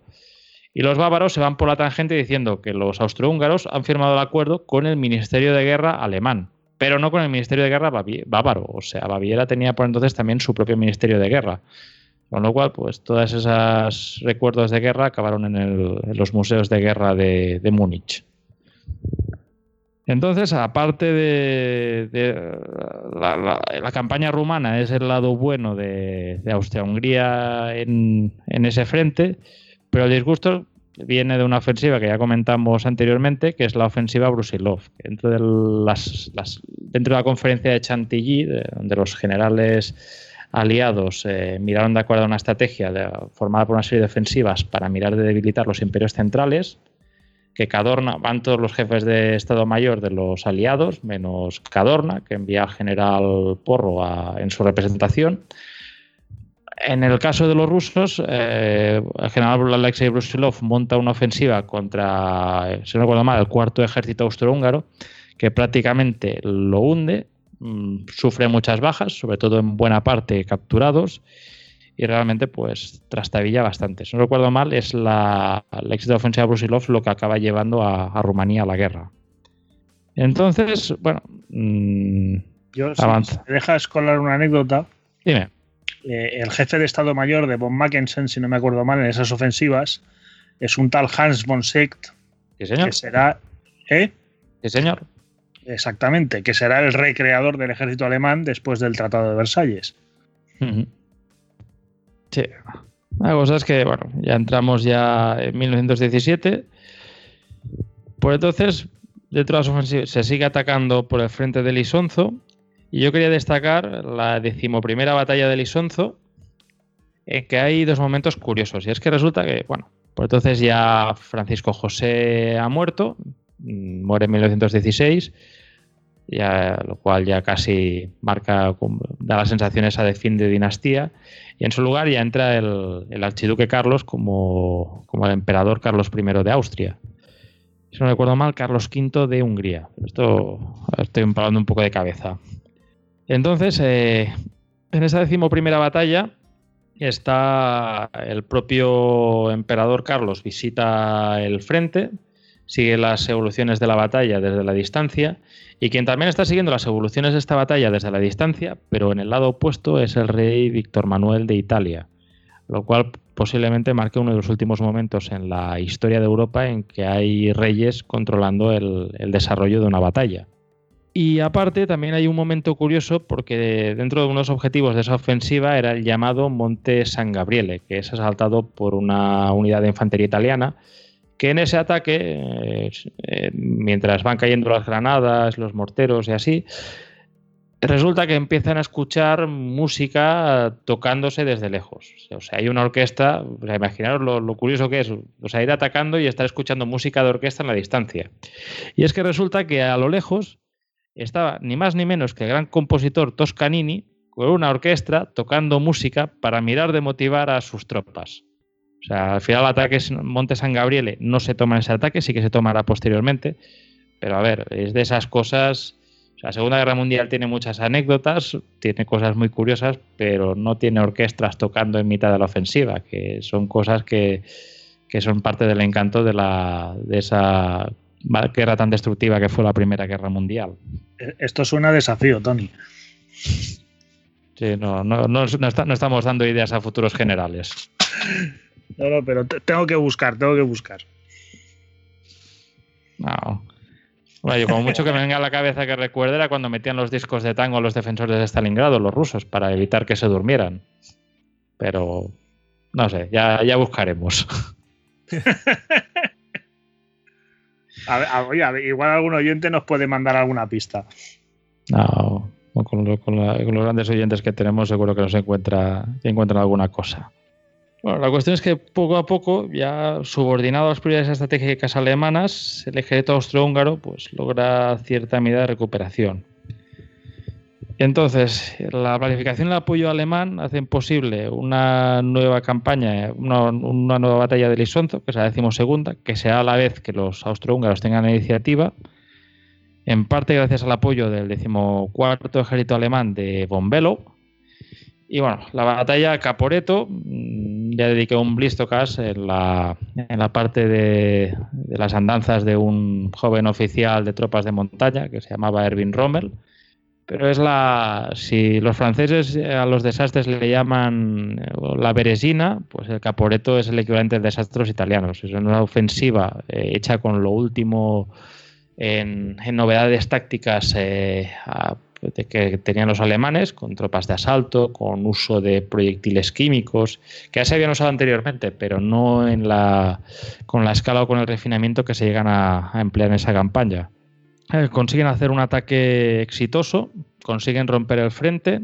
Esta ofensiva no consigue su objetivo de retirar a Italia de la guerra, de que Italia capitule, pero sí que obliga tanto a británicos como a franceses a destinar tropas muy necesarias en otros teatros de operaciones al frente italiano para mirar de apuntalarlo. Y, también lleva a la definitiva destitución de, Cadorna y su sustitución por el general Díaz. Entonces, bueno, de hecho, aunque llegan a avanzar casi 100 kilómetros, pues como el libro comenta, las unidades alemanas consigan avanzar más, las austrohúngaras se quedan un poco más atrás y bueno, al final, pues como decimos, la ofensiva ya pierde totalmente su impulso. Entonces, mientras tanto, ya la monarquía que soportó la carga de la guerra eh, empieza a sufrir ya los primeros disturbios provocados por la hambruna y que nos llevarán ya hasta el complicado año de 1918 que ya empieza, la primera cosa mala que tiene es que el 1 de febrero de 1918 hay el, llamado motín de Cátaro, hay una serie de marineros de varias unidades que se rebelan y encarcelan a sus oficiales, aunque en ese caso ningún, no los llegan a maltratar, hasta que otras unidades leales eh, acaban reduciéndolos se, si no recuerdo más, se ejecutan a los principales instigadores, pero el resto de marineros eh, les perdona y, que vuelvan a, los negocios. De la Marina Austrohúngara quiero añadir una cosa que cuando hablamos en el hablasteis en anterior Istocas eh, de la presencia de la flota austrohúngara como una simple flota en potencia, evidentemente pues encorsetada por las flotas aliadas eh, que le impedían la salida al Mediterráneo si puedo hacer un pequeño apunte muy rápido, o sea, cuando Italia le declara la guerra a Austria-Hungría, inmediatamente la flota austrohúngara empieza a calentar las calderas de sus acorazados, sale el grueso de la flota, al menos los tres drenos que tiene, junto con varios predrenos, salen todos camino hacia Ancona, que entonces era un nudo logístico del ejército italiano, y lo bombardean. Empiezan a bombardear las instalaciones, los cables eh, del telégrafo, las vías de tren, es decir, la dejan prácticamente inútil como centro logístico. Y posteriormente logran volver sin sufrir bajas. Mm, a mí me parece que es el momento, el golpe en la nariz eh, directo a, los italianos por sorpresa. toda la flota italiana estaba en, en Tarento, si no recuerdo mal.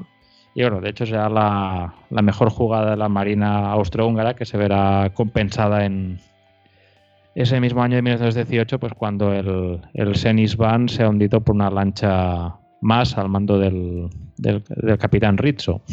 El primero que golpea, golpea dos veces, ya sabes.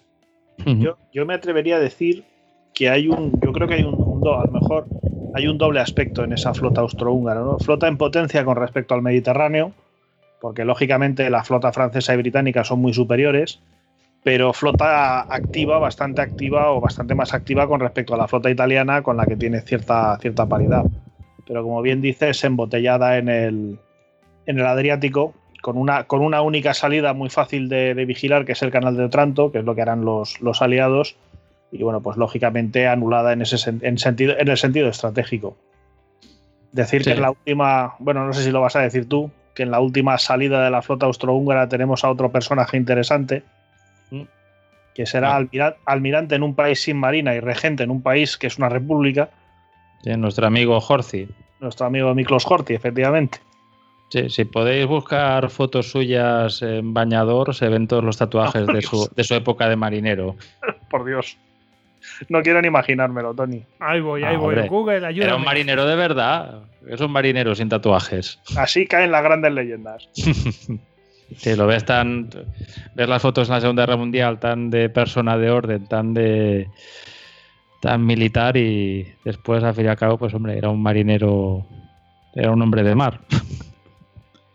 Entonces, bueno, pues al disgusto del, del, motín de Cátaro, también hay la buena noticia que, claro, con la capitulación de Rusia, pues cientos de miles de antiguos prisioneros de guerra austrohúngaros vuelven a Austria-Hungría.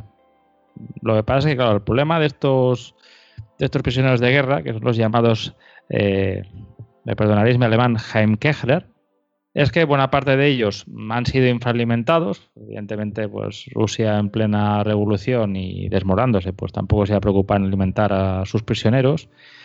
Y también que buena parte de ellos, si ya eran complicados, ya posiblemente pues en su momento hubieran desertado y no tenían muchas ganas de guerra, tampoco el hecho de haber vivido en un país que había vivido una revolución, que había vivido un régimen, los principios de un régimen socialista y de las llamadas a, la paz eh, por parte de los revolucionarios, tampoco hacía que fueran tropas muy, muy fiables. O sea, no era gente que puedes directamente meterlos en regimientos y enviarlos directo al frente. Aparte de que me imagino que recién llegados del cautiverio, malditas las ganas. Sí, también imagino que eso tampoco acababa de predisponerlos. Supongo que es la típica situación en la que dicen, mire, que yo no, no, quiero, no quiero saber nada de esta historia, cuanto más lejos mejor. Eh, a mí que me está contando usted.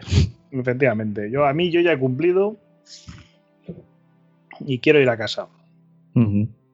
Pues con todo esto hay un intento por parte de Austria-Hungría de, de mirar de negociar una paz que lo lleva a cabo el propio emperador Carlos, mirando de contactar con su cuñado eh, Sixto de Parma. Sixto de Parma eh, era, era cuñado del emperador Carlos y era aliadófilo y en su momento había intentado servir en el ejército francés, pero como el ejército francés no podían servir miembros de la realeza europea, acaba sirviendo en su lugar en el ejército belga, en el de otro beligerante. Entonces hay un intento de mediación entre los dos a ver si se puede conseguir una paz. Primero la idea es una paz eh, en conjunto de todos los contendientes y después ya es un intento de paz eh, separada por parte de Austria-Hungría con los aliados. Lo que pasa es que por entonces, en 1917, está de presidente eh, Clemenceau, el tigre Clemenceau, que cuando ya tiene documentación de estas conversaciones, pues las filtra y lo hace público, lo cual pues evidentemente a los a los alemanes en Berlín les suena, les sienta como una como un tiro. Y ya prácticamente pues, deja hace que ya Austria-Hungría vaya perdiendo una parte más de la poca soberanía que dentro de esta alianza asimétrica podía tener. Entonces, avanzamos un poco más. El 15 de junio de 1918 tiene lugar la última ofensiva del ejército austrohúngaro en el frente italiano, que evidentemente acaba en un fracaso del que Cramón, que era el oficial del ejército alemán destinado en el agregado en el cuartel general austrohúngaro, dice del ejército de Lisonzo merecía un destino mejor. Después de esto, los italianos cogen más fuerzas y ya tendrá lugar la ofensiva de Vittorio Veneto el 24 de octubre. Se eligió ese día especialmente porque era un año y un día después de la batalla de Caporetos. imaginamos si los ecos de Caporeto resonaban en el, el inconsciente de los italianos.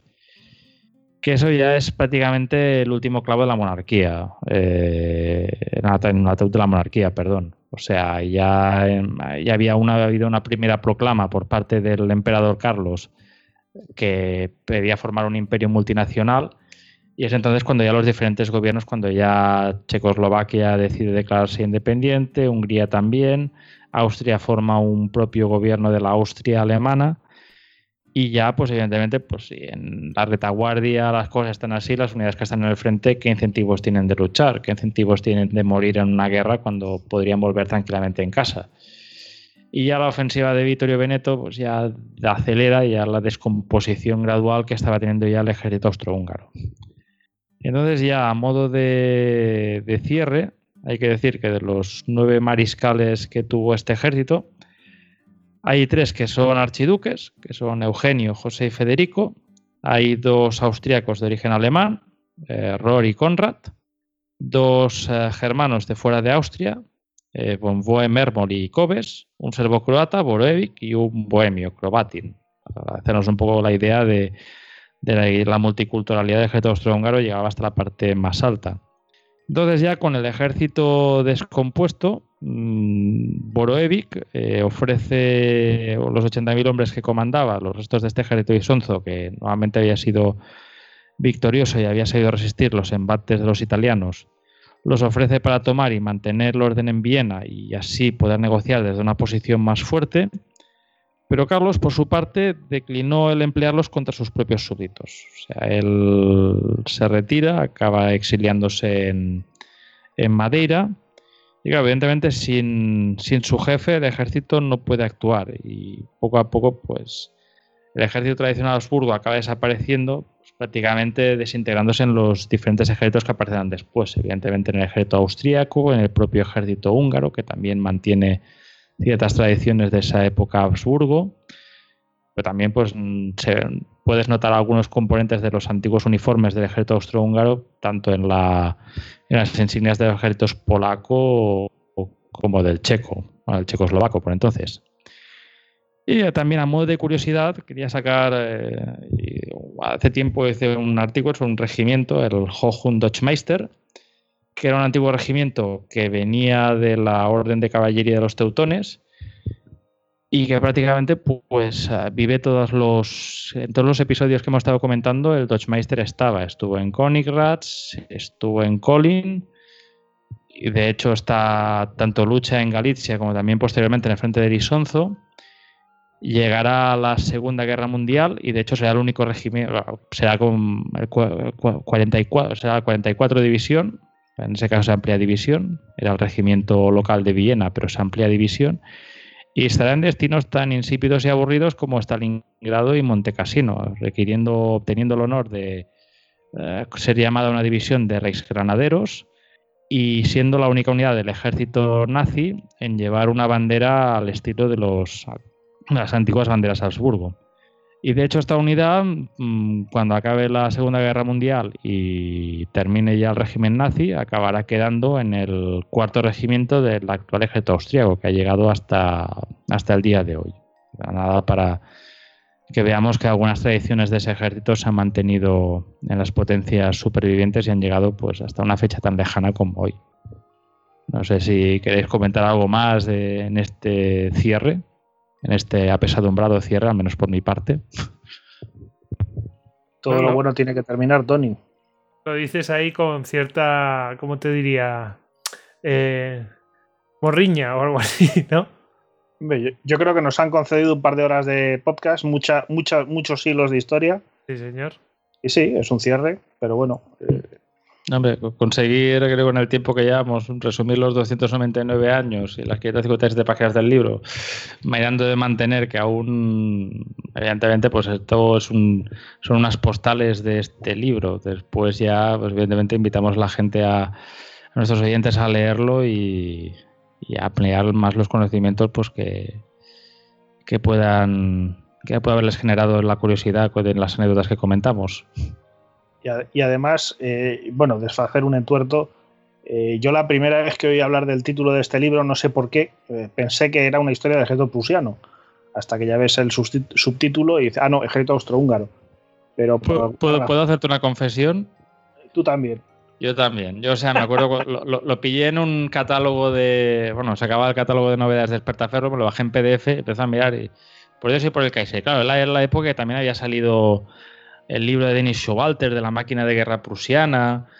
Y es decir, evidentemente, pues lo prusiano siempre vende pues por la correlación posteriormente a Alemania y así. Por un momento pensé, un, libro más prusiano, pues bueno, puede ser interesante. Vamos a mirar, claro, cuando ves allá, hostia, que es el de Richard Bassett, hostia, que habla de ejército austríaco, ¡oh! Lo han traducido, lo han traducido. Sí, sí, tenemos tendencia a pensar que el Kaiser solo es alemán sobre todo, bueno, porque también hay mucha historia reciente de, Kaisers alemanes y efectivamente este, este es el, el austrohúngaro. Sí, señor. Mira, cuando lo vi ya fue una alegría, en plan, ya esperaba que apareciera y la verdad es que ha sido un placer poderlo releer sin tener que hacer el esfuerzo de traducirlo. Pues nada, chicos. Eh, Vamos a tirar para adelante, ¿no? Eh, yo creo que ya podemos pasar a la bibliografía, ¿no? Eso es. Bueno, y llegado a este punto, pues tenemos que hablar de la bibliografía. Ya sabéis que la bibliografía viene de manos de Ediciones Salamina. Bueno, eh, como no puede ser de otra manera, tampoco podemos dejar de hablar del, eh, del libro en el que, bueno, pues, pues te has basado para hacer este programa y sobre todo, bueno, porque patrocinado este programa. Por Dios y por el Kaiser, el ejército imperial austriaco, 1619-1918, de Richard Bassett. Tony, me consta que tú lo tenías en inglés, o sea que es un clasicazo, ¿no? Sí, yo, a ver, yo de hecho me lo bajé en el Kindle, pues ahora bien, bien dos años o tres años, así. Me acuerdo en su momento, pues me echaba un poco para atrás, porque bueno, yo, entre nosotros siempre tengo mi umbral psicológico de 20 euros con, con Kindle. Siempre me he echado un poco para atrás cuando el libro es un poco, subo un poco más, en ese caso sí. Era un poco más para dije, bueno, esto Es decir, Tony, que a mí, o sea, esto ya es una opinión personal y si quieren que me, me peguen una paliza los que hacen libros, etcétera. Pero, macho, o sea, que no, que no hay un formato material, es decir, que el coste se reduce muchísimo, ¿no? Eh, entonces, no, no entiendo, no, no me cuadra el tema del coste del libro a ese precio, ¿no? En fin, ahí lo dejo. Yo sé que, que Amazon cobra una parte de, de aquello, pero oye, no sé. Ahí, dejo yo, yo, yo, por romper una lanza, me imagino que también habrá un factor de novedad y de, hombre, si yo saco una novedad en libro, lo imprimo, lo edito, lo preparo bien, le pongo unas tapas bonitas, eh, le busco una buena portada y lo saco a 25 euros y ese mismo día o a la semana lo saco en Kindle a 5 euros, pues en el fondo me estoy pegando un tiro en el pie, ¿no? A lo mejor es por eso, a lo mejor es por eso. Si lo quieres en Kindle, pues, pero págame por lo menos eh, esa novedad. Mm. Que no digo yo que a lo mejor dentro de 3, 4 o 5 años, o cuando ya empiezan a aparecer las ediciones de bolsillo, pues en Kindle se abarate. Que en ese sentido sí, ahí sí puede tener más lógica. Sí, bueno, sí, visto así, de esa manera, mm, tiene sentido, porque es que lo otro es que no, no me cuadraba, no me cuadraba. Eh, te, lo puedo decir porque convivo todos los días con, dos editoras de libros, eh, sé el trajín que es, la, locura que supone, porque si un artículo de 3.000 palabras es una locura, no os digo ya un libro de 500 páginas, y, hombre, eh, merece un respeto, merece un respetillo. Bueno, pues me has dado una, eh, explicación plausible, me, vale, me vale. Bueno, te lo compro. Tony. Bueno, la cuestión es que al final, evidentemente, pues eh, con el tema que trataba, mis reticencias bajaron menos. Con lo cual, pues lo compré, lo leí en inglés, ya lo disfruté mucho, pero bueno, cuando vi en el catálogo de Despertaferro que lo iban a traducir al, español, pues dije, oh, en plan apertura de, cielo. Y ya pues cuando volví a releerlo, evidentemente pues con poderlo leer en, un idioma, tu, bueno, en tu idioma, pues eh, disfruté mucho, mucho más de la lectura. Un libro muy interesante, pues yo creo que dentro del, del lobby austrohúngaro, que me parece que cada día va teniendo más gente es un, es un libro a tener en cuenta, un imprescindible. Y, muy contento pues porque Despertaferro pues haya cuidado este, este pequeño pero fiel nicho austriacista. Sí, va, a ir reclutando peña ahí con el tampo. Sí, porque a ver, lo, lo fácil era hacer no sé, libros sobre Prusia hay bastantes, pero poder encontrar un libro pues que por una vez saque a Austria con ojos cariñosos, pues se agradece. A ver, yo sé que también, no sé si quieres tú comentar algo, Javi, habías comentado que también, fuera de micrófono, yo creo que también te lo habías leído, ¿no? Sí, yo tuve ocasión de leerme el libro en la, en la fase de post, lo diré, postproducción, ¿no? que siempre es entretenido, pues bueno, cuando tienes un poco el privilegio de acercarte a algo que todavía no se ha publicado y que no has leído. Y bueno, pues de paso echas una mano si ves alguna cosa así que te llame la atención. Y yo destacaría que es un libro bastante ameno. O sea, aquí hablamos de fechas, hablamos de personajes, eh, y luego la verdad es que el autor lo hace muy fácil. yo estoy acostumbrado, pues a lo mejor a lecturas mucho más densas, y en este caso me llamó, ya digo, bastante la atención, ¿no?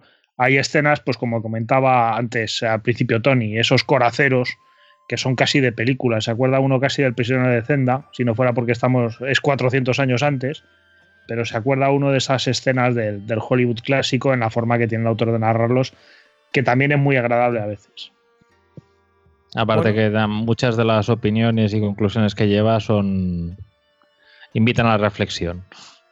Sí, hay alguna que es un pelín original, pero yo creo que efectivamente, como dices, merece la pena pues darle una vuelta, ¿no?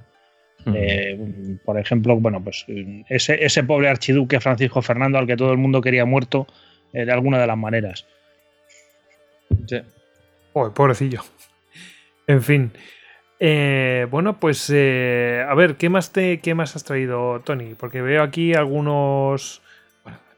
veo aquí algo relacionado a esa persona que tanto odias. que tanto odiamos, me uno al club. Hay que tener mucha manía. Bueno, sobre el Conde Radetzky he sacado dos libros. Uno primero es Radetzky March, de Michael Embré. Michael Embré ya hablamos de él en el, listocast de, la Guerra de los Ducados de 1864. En este caso, él pone la lupa en en la campaña de Italia de 1848 para los fans de los detallados de órdenes de batalla de la compañía 1 del regimiento eh, estuvo en el pueblo tal, es muy detallista, quizá a veces demasiado, hay que decirlo, pero los que les guste este nivel de detalle les encantará. Y para el más generalista, que permite también ver no solo esta campaña, sino toda la, amplia vida, el amplio servicio del, conde Radetzky. Quiero recomendarles eh, Radetzky, Imperial Victor and Military Genius, que si me dais un minuto os digo el autor. no lo he puesto en la bibliografía. Bueno, no pasa nada, te esperamos. Bueno, ya sabéis que ah. Radetzky lo odiamos muchísimo porque todos los días 1 de enero, eh, pues eh, de discutir en Twitter sobre el concierto de Año Nuevo y tal. También se discute en Twitter del concierto de Año Nuevo. Muchísimo. Ah, pero David, ¿en qué mundo vives? Incluso ilustres divulgadores van en contra del concierto de Año Nuevo. Ay, por favor. Bueno, el autor es Alan Skett. Alan Skett. Victor Military Genius de Alan Skett. Voy a poner aquí, lo voy anotando. Pero bueno, eh, no, no, voy a eh, no voy a decir más de los de estas personas en fin con gustos tan, raros que, no les gusta el concierto de Año Nuevo en fin. Bueno seguimos Tony. Después, para ilustrar los pasos que toma el imperio hacia su caída, he elegido a, a Mad Catastrophe de Geoffrey Babro. Babro es un autor solvente con, con un amplio material escrito quizás siempre es de los que toma más la perspectiva negativa de Austria, pero también es una lectura recomendable.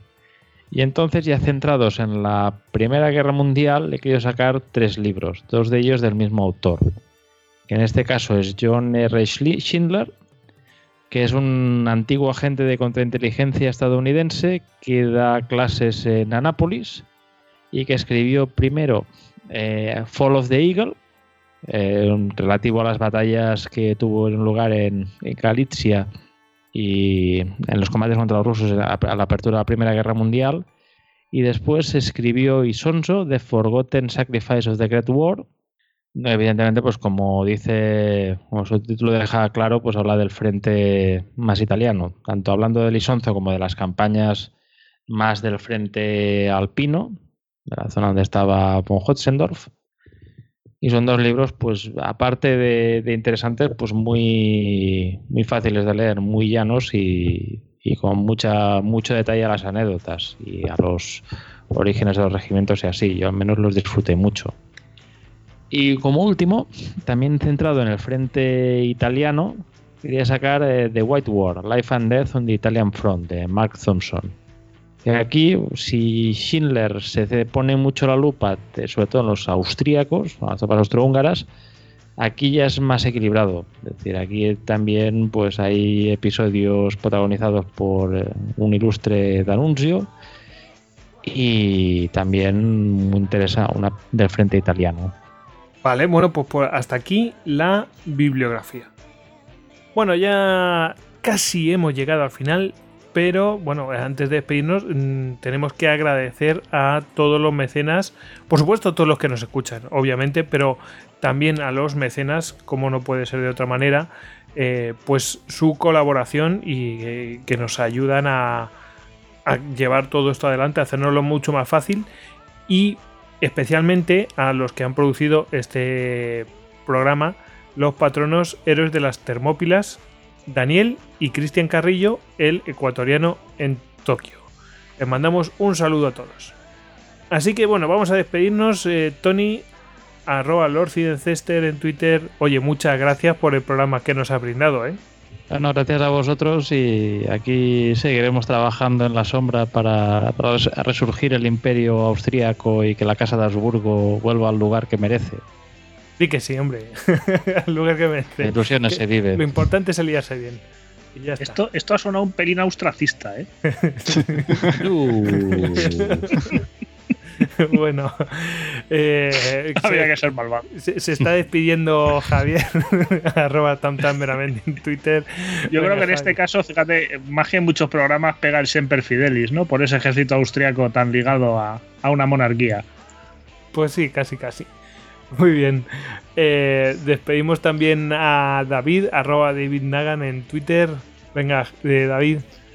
Pues nada, hasta la siguiente. Me marcho aquí con, con cualquier regimiento de estos multilingües que tenían los austriacos.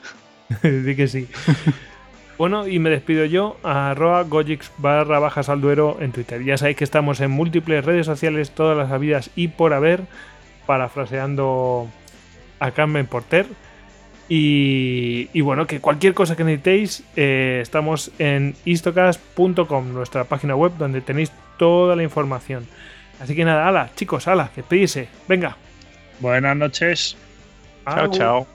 Ahora viene cuando me despido en todos los idiomas de la monarquía dual. Esperad que busco el listado. Eh, es- Bueno, A ver, eso iba a estar bien. Cuidado que lo tiene. Auf Wiedersehen. Ar Wiedersehen. Semper Fidelis.